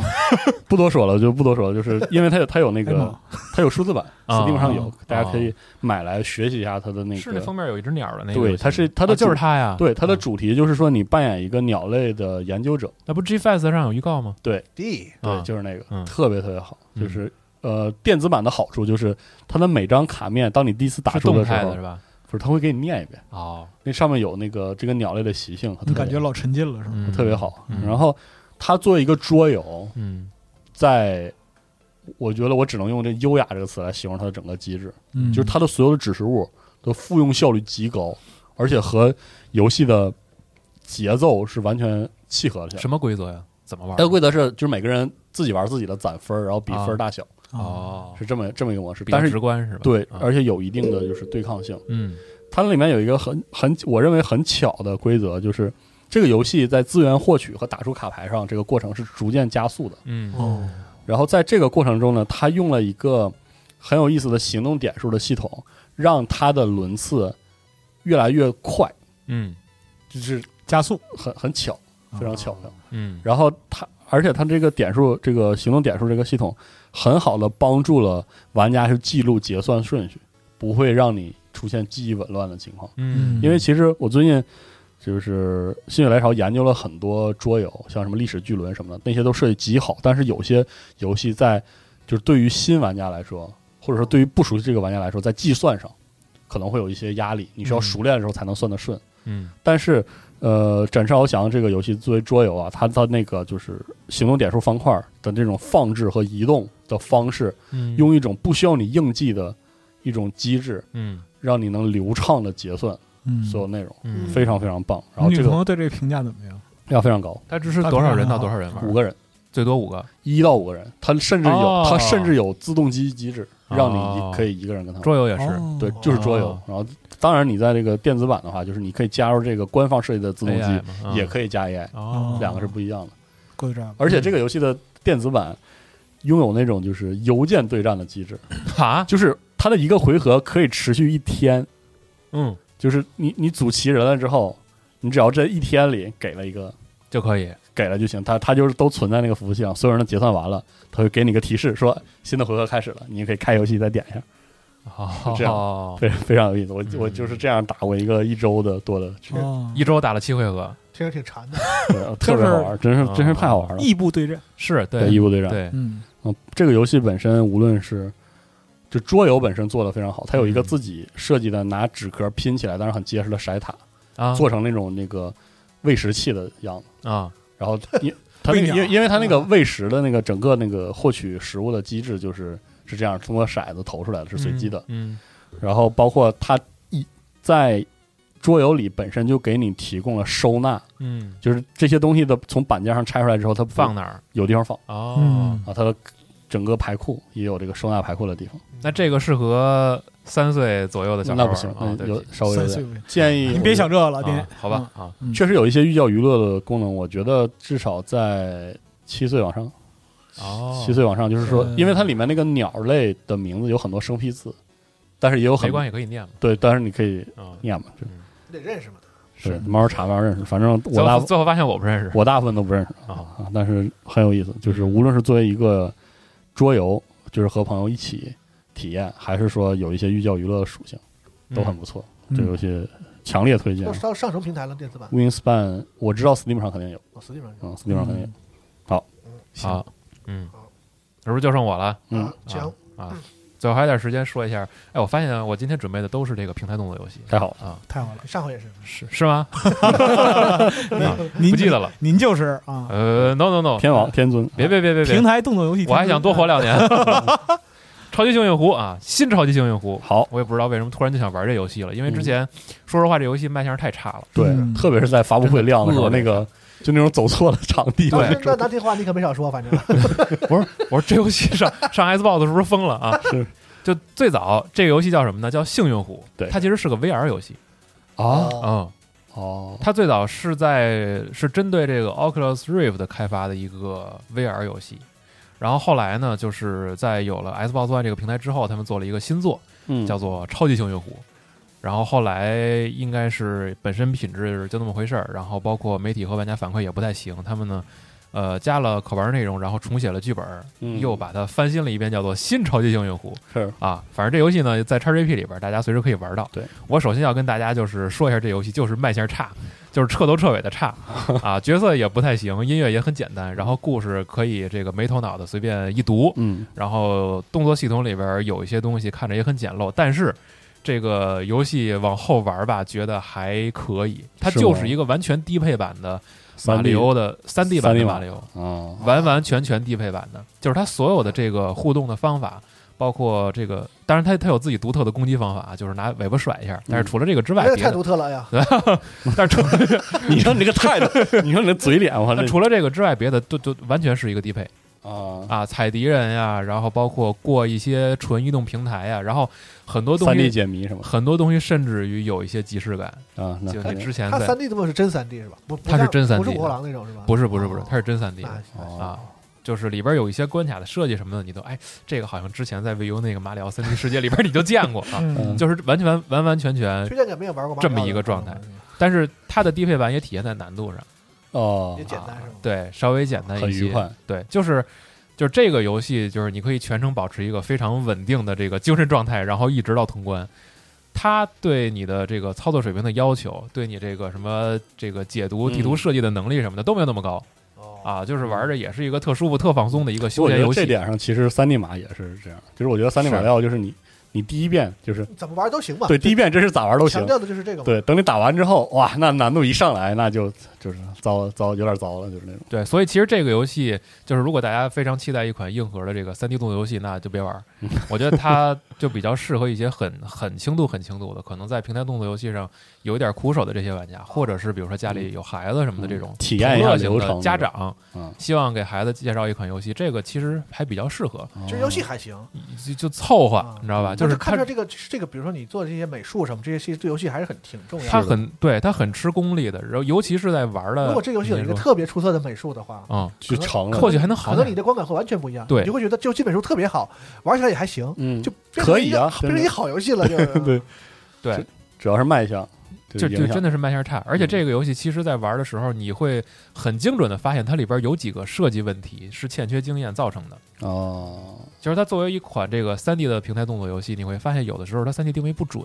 哦，就是我有点难以判断我落的那个我的那个落点是不是我想要的那个位置。嗯，实际上有可能就是，比如说他角色的阴影没有哦体现在平台上，明白或者是可能这个景镜深头即这个近大远小的关系在画面上体现的不准确。哦有的时候会判断的不精确，会有这种小问题。然后包括有些角色动作不连贯，比如爬梯子，或者从哪儿掉下来，或者卡在一些建模的缝儿上，嗯，这种是比较常见的。嗯，啊，就是一些动画上其实也并无戏。反正这游戏就是从里到外全是七分儿嗯啊。但是如果你想玩儿，或者可以玩想儿想给孩子玩儿，这游戏真的没问题啊，嗯你可以试一试。反正也在 XGP 里啊，这是大家都明白啊就可以了。哦，就是这样一个游戏。嗯对，系统刚才就是说那些细节真是，对我之所以说一下，就是觉得可能并不是很多很多的这个朋友都能在这一类游戏上找到那个，个乐趣，呃就是不是就是能能能消费得了它设计那么、啊那么高级的游戏，它算是就是那种三 D 的平台跳跳跳跃为主的是吧？对，，就是、嗯就是一个纯跳跃游其实戏这。种游戏并不多，在现确在这实个年代并不那么多了。对嗯，而且其实挺难设计好的，嗯，因为我系统刚才说那些细节，就比如说那个景深啊、啊，镜头啊什么的，我就就突然想起来，就是前一阵子玩那个马里奥银河的时候，嗯，那个真的是就是你见着好的，你是感觉不出来它好，对你，但是你得玩个你次的，对你玩个稍微、嗯嗯感觉稍微感觉都是简感觉对都是， 是是，你啊厉害厉害，就是真的是因为那个，我觉得球形关卡，马里奥结合那个球形关卡，其啊实对那个位置相对关系判判那个判断压力其实很它大。必须要设计的特别好，你才能精准的对判断。，但是马里奥银河，真的就是我把那个适应期一一过了之后，我就觉得我判断了贼顺，嗯，就是真是想去哪就能就能落到哪。其实你你这真厉你害你拿几个近的游戏比，你就拿这个奥德赛、嗯，马里奥啊对奥啊德赛和这个比，你一下就知道差距在哪儿了。是因为这我估计啊很也很多人很多人一看人家任天堂做那玩意儿。就这三 D 跳，你还做啥呀？对你，你研究这个，你还做啥呀？这是这砸砸都追不上就所以就做的人就少嘛。啊，确实有点少。嗯，而且它这里边即视感真的太强了，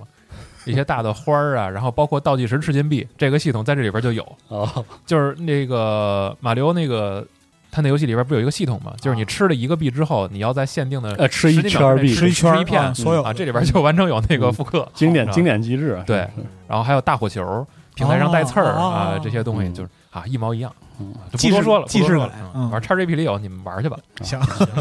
最后一转 XGP，对对对，我我后边说的都是 XGP 的，还是记得还 F F 十二，朋友们，记得对玩 F 一下 F 十二记得玩一下，是有繁体中文的十二宫版本对哦啊，大家是就可那以个玩国的际版，对行，然后后边还想说两个游戏，这个也都是老游戏，然后之前不知道为什么就就就给撂下了嗯啊，然后现在有时间给通了，分别是这个《盲眼小精灵二》嗯和这个《孤独之海嗯啊这《孤独之海》本来我之前想玩的，然后就是不知怎么一来二去就扔了，》，是吧？对，可能也没想起是来也是因为第一印象卖相的问题，之后嗯之后而且可以哦提到，而且《孤独之海》因为在当时 E E A 选择在自己的平台，然后啊 Steam 上就没上，嗯，就一下就给忘了。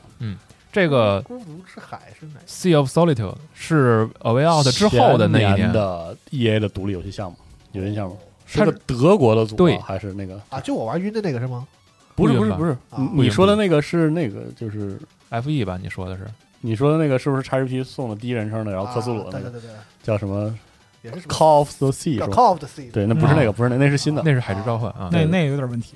那《孤独之海》是这个前两年，就是是 E EA A 的 Original 的那个项啊，目里一边个的，德国大姐上来，然后对划对划小船儿那个，对是吧对对对主角是一个女孩，但是身上全是黑毛。啊，明白了，啊啊知道了，那个游戏啊《毛线小精灵二》是一八年发售的，是这个一六年那个毛线的续作。嗯，当初这个游戏第一次公布是二零一五年，啊，就是是我记得咱们其实还看过那个直播，当时那个那个制作人那个大哥上来的时候，一脸怯生生的那个样儿，然后说话自己声音都颤，因为他第一次登台。啊，你这么说好像有点印象，对对，给大家介绍说，我这个主角是一个毛线的一个小玩意儿，是的然后我们还实地的采景嗯去看这微软发个布会是吧 E A 自己的，EA 发布？EA 自己的发布会对今年呃去年又亮过一次，是它有一个呃呃增强版，哦我印象中就是它好像是当时是为了某个公益项目做对了个增强版，我记得。嗯对，然后这个，但是这个现场的介绍的效果非常的好，然后包括游戏的演示完之后，现场也也致意了这个非常热烈的这个掌声是。的我觉得其实这个 E A 可能也是在那个时候开始意识到一些小中小型的一些独立项目嗯，是能够怎么说呢？不管是带来收益还是带来一些品牌上的效果，是是有这方面的加成的。是的，所 EA 以，E 其实是有创意游戏的它有的基因在的，早对早先早的时候早年的时候确现实在有，就一提 EA 大家就给人感觉是那种嗯，内购之王是吧？主要是他有一个阶段，他面对自己的这种创意能力的态度也让人很不能接受啊。你记不记得当时模拟模拟系列，是是是嗯，对吧？其实咱们往回看，就是。E A Original 这个项目是二零一六年嗯宣布的，啊，然后你看啊，二零一六年、二零一七年、二零一八年分别有很多的游戏，比如说 F E，比如说 Away Out，二零一八年卖的，然后嗯对毛线一、毛线二，嗯然后包括孤独之海，然然后其实陆续都是在这几年，而且像 Away Out 这种游戏卖的非常好之后，爷爷还宣布是不会要它的分成的嘛，对就是希望他们扶持的这种独立工作室能成长的更快。对对，但是它这个问题就是，可能有一些游戏就是因为在选择在 E 三上发布，被对，更多的三 A 给盖住严重了挤占，对。啊导致后来可能一直到游戏正式发售之前，它的宣发周期上也没有过多的内容能承载，而哎然且后大 E 家 A 一的直发布会自己观感又很差，对，留下印象不好，嗯然后就包括以前，主要我觉得还是对于 PC 啊，Orange 啊对 橘子平台觉独得占，不是很好用吧？啊对大家用的本身就比较少，不是那种日常会打开的平台，对，因为你想 Steam 基数多大嘛，对，嗯，现在慢慢往回搬，这个或许能好点儿。是的，嗯毛线一玩法其实大家也都知道，就是一个用这个怎么说呢，有点像蜘蛛侠吐丝那种，对扔一个毛有一个线毛出线去，机制，对你拽这个场景中的道具，然后和它嗯产生互动，比如说你可以飘荡，对你可以拽过来把一些东西拉动拉动机关，或者把一些树枝当做桥，嗯用这种简单的方式去解谜，然后全程其实是一个回家的过程，就是这么一个游戏。是的，那二公布的时候，其实一一上来你看那个标题，它它那个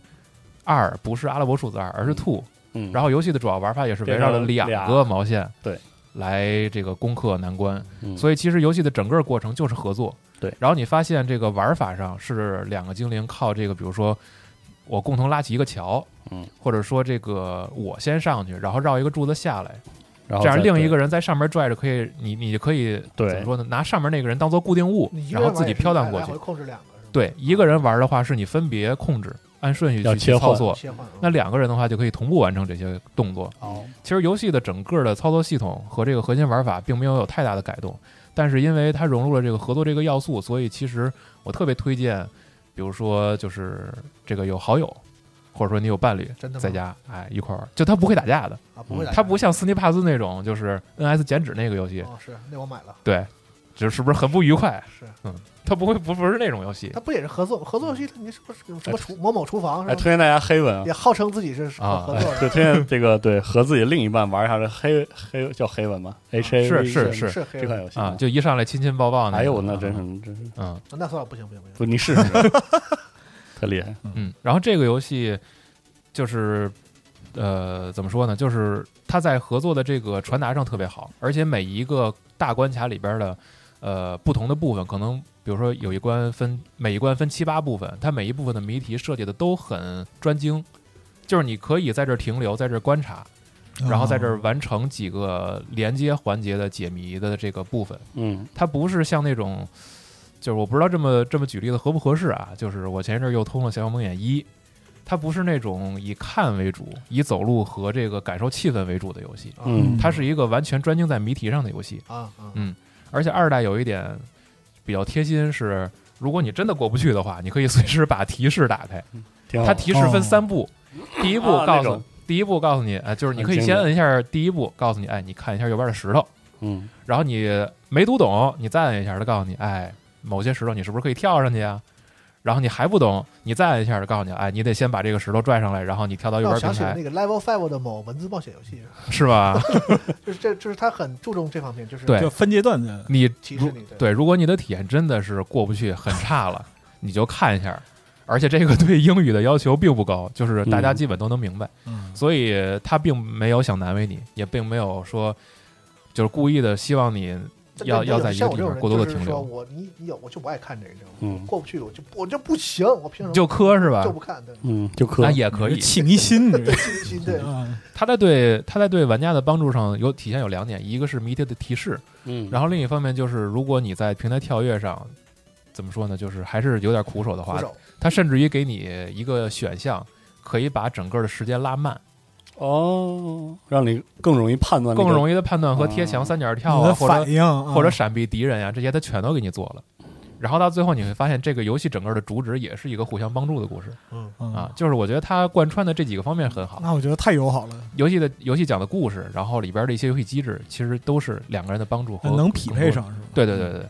然后反正就是 original 的这个项目里边的这些游戏，我觉得都不错。然后因为通了这个，所以我突然想起来之前还有一个没玩的《孤独之海》，我就翻回去玩去了。嗯，嗯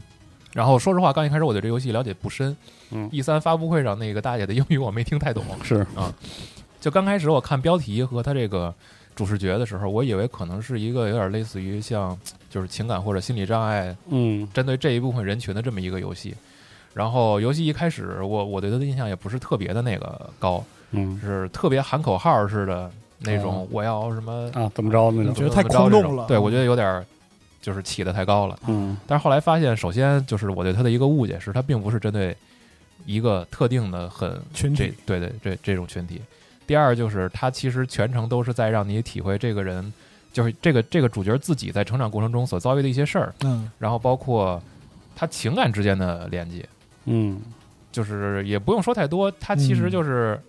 和你亲密的人，你的弟弟啊，你的父母，然后甚至于你的伴侣之间每一个你和每一个人的关系可能都有近有远，有好有坏，嗯，但是之所以大家都留下心结，可能就是因为曾经你经历的一段事儿，哎然后造成大家关系越来越远，而且它里边有收集品。瓶子可能是曾经你们的故事的一些片段，嗯然后在整个公玩过程中，你会发现，它作为一个平台动作游戏，确实也是有阶梯状的这个成长的。嗯哦它每一个大的篇章都有自己独特的玩法啊，而且是完全重新设计过的，所以玩法上并不枯燥。哦就是你一直到最后通关为止，可能也都能找到新鲜的地方。那另一方面就是，它在剧本的传达上会让你觉得这个隐喻并不过分，就是它没有特意的藏着掖着让你解读不出来。嗯比如说有一些对白，就是很直接的会告诉你，你和你亲密的人分明离着这么近，但是彼此说话互相听不懂。哦，然后包括这个主角的父母在后边会有一次争吵，他们争吵的内容其实就是也是那种就是说的话，大家一下就能明白他俩的关系是怎么回事儿，嗯但没有直接戳破，就告诉你他俩很差呀或者怎么样。嗯然后另外一点就是因为它是一个关于解决情感问题的游戏，所以我觉得到最后，它给我的印象中有一个加分的点，是有一段关系它没处理，哦就是它最后没有解决。我本来以为这个游戏会最后很俗套的是一个大团圆，啊嗯，就是就是告诉你，生活是永远都有对我我以为它最后就是很俗套的一个游戏啊，我就跟是所有人遇到的的各种问，问题都会修复啊。对我跟所有人嗯全都好了。然后就是世界上所有的问题，恨不得就都像游戏一样能解决，但实际上最后有一段关系是没有解决的。我觉得他能这么处理，其实还挺有心的。嗯嗯然后再有就是一上来游戏的这个画面的风格或者这个美术，可能让你觉得有些不适。主角是一个这个浑身都是黑色的毛儿，然黑毛后、嗯对，然后脚好像有点像禽类的那种设计哦的这个、这个状态，乌鸡对，有点怪，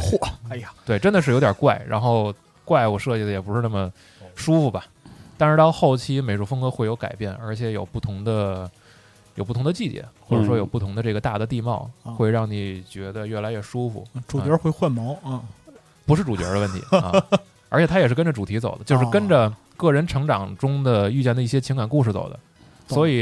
如果，所以说你看到在那个游戏历程里边看到的环境啊，还有就是美术它什么跟的，故事有关系，其实跟故事情节和情感投射有关系，有一点关系。啊，包括那个怪物的形态，我觉得可能也和这个角色所遇所遭遇的事儿有关系，哦所以推荐大家试一试。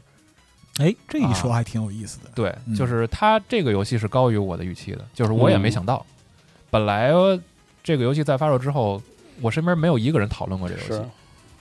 对，嗯然后后来在通关了没盲想箱起来着，对没想起来，嗯在通关了毛线二之后，我看见这游戏了，我说我先查一下，没想到这游戏的在 Meta 上的评分还挺高的嗯啊！我说那玩一下试试吧。而且其实流程都不长，毛线二我用了大概六个小时，然后这个孤独之海三个多小时就通了。哦，那么快呢？对，如果你要考虑全收集的话，可能大概在四个小时多左右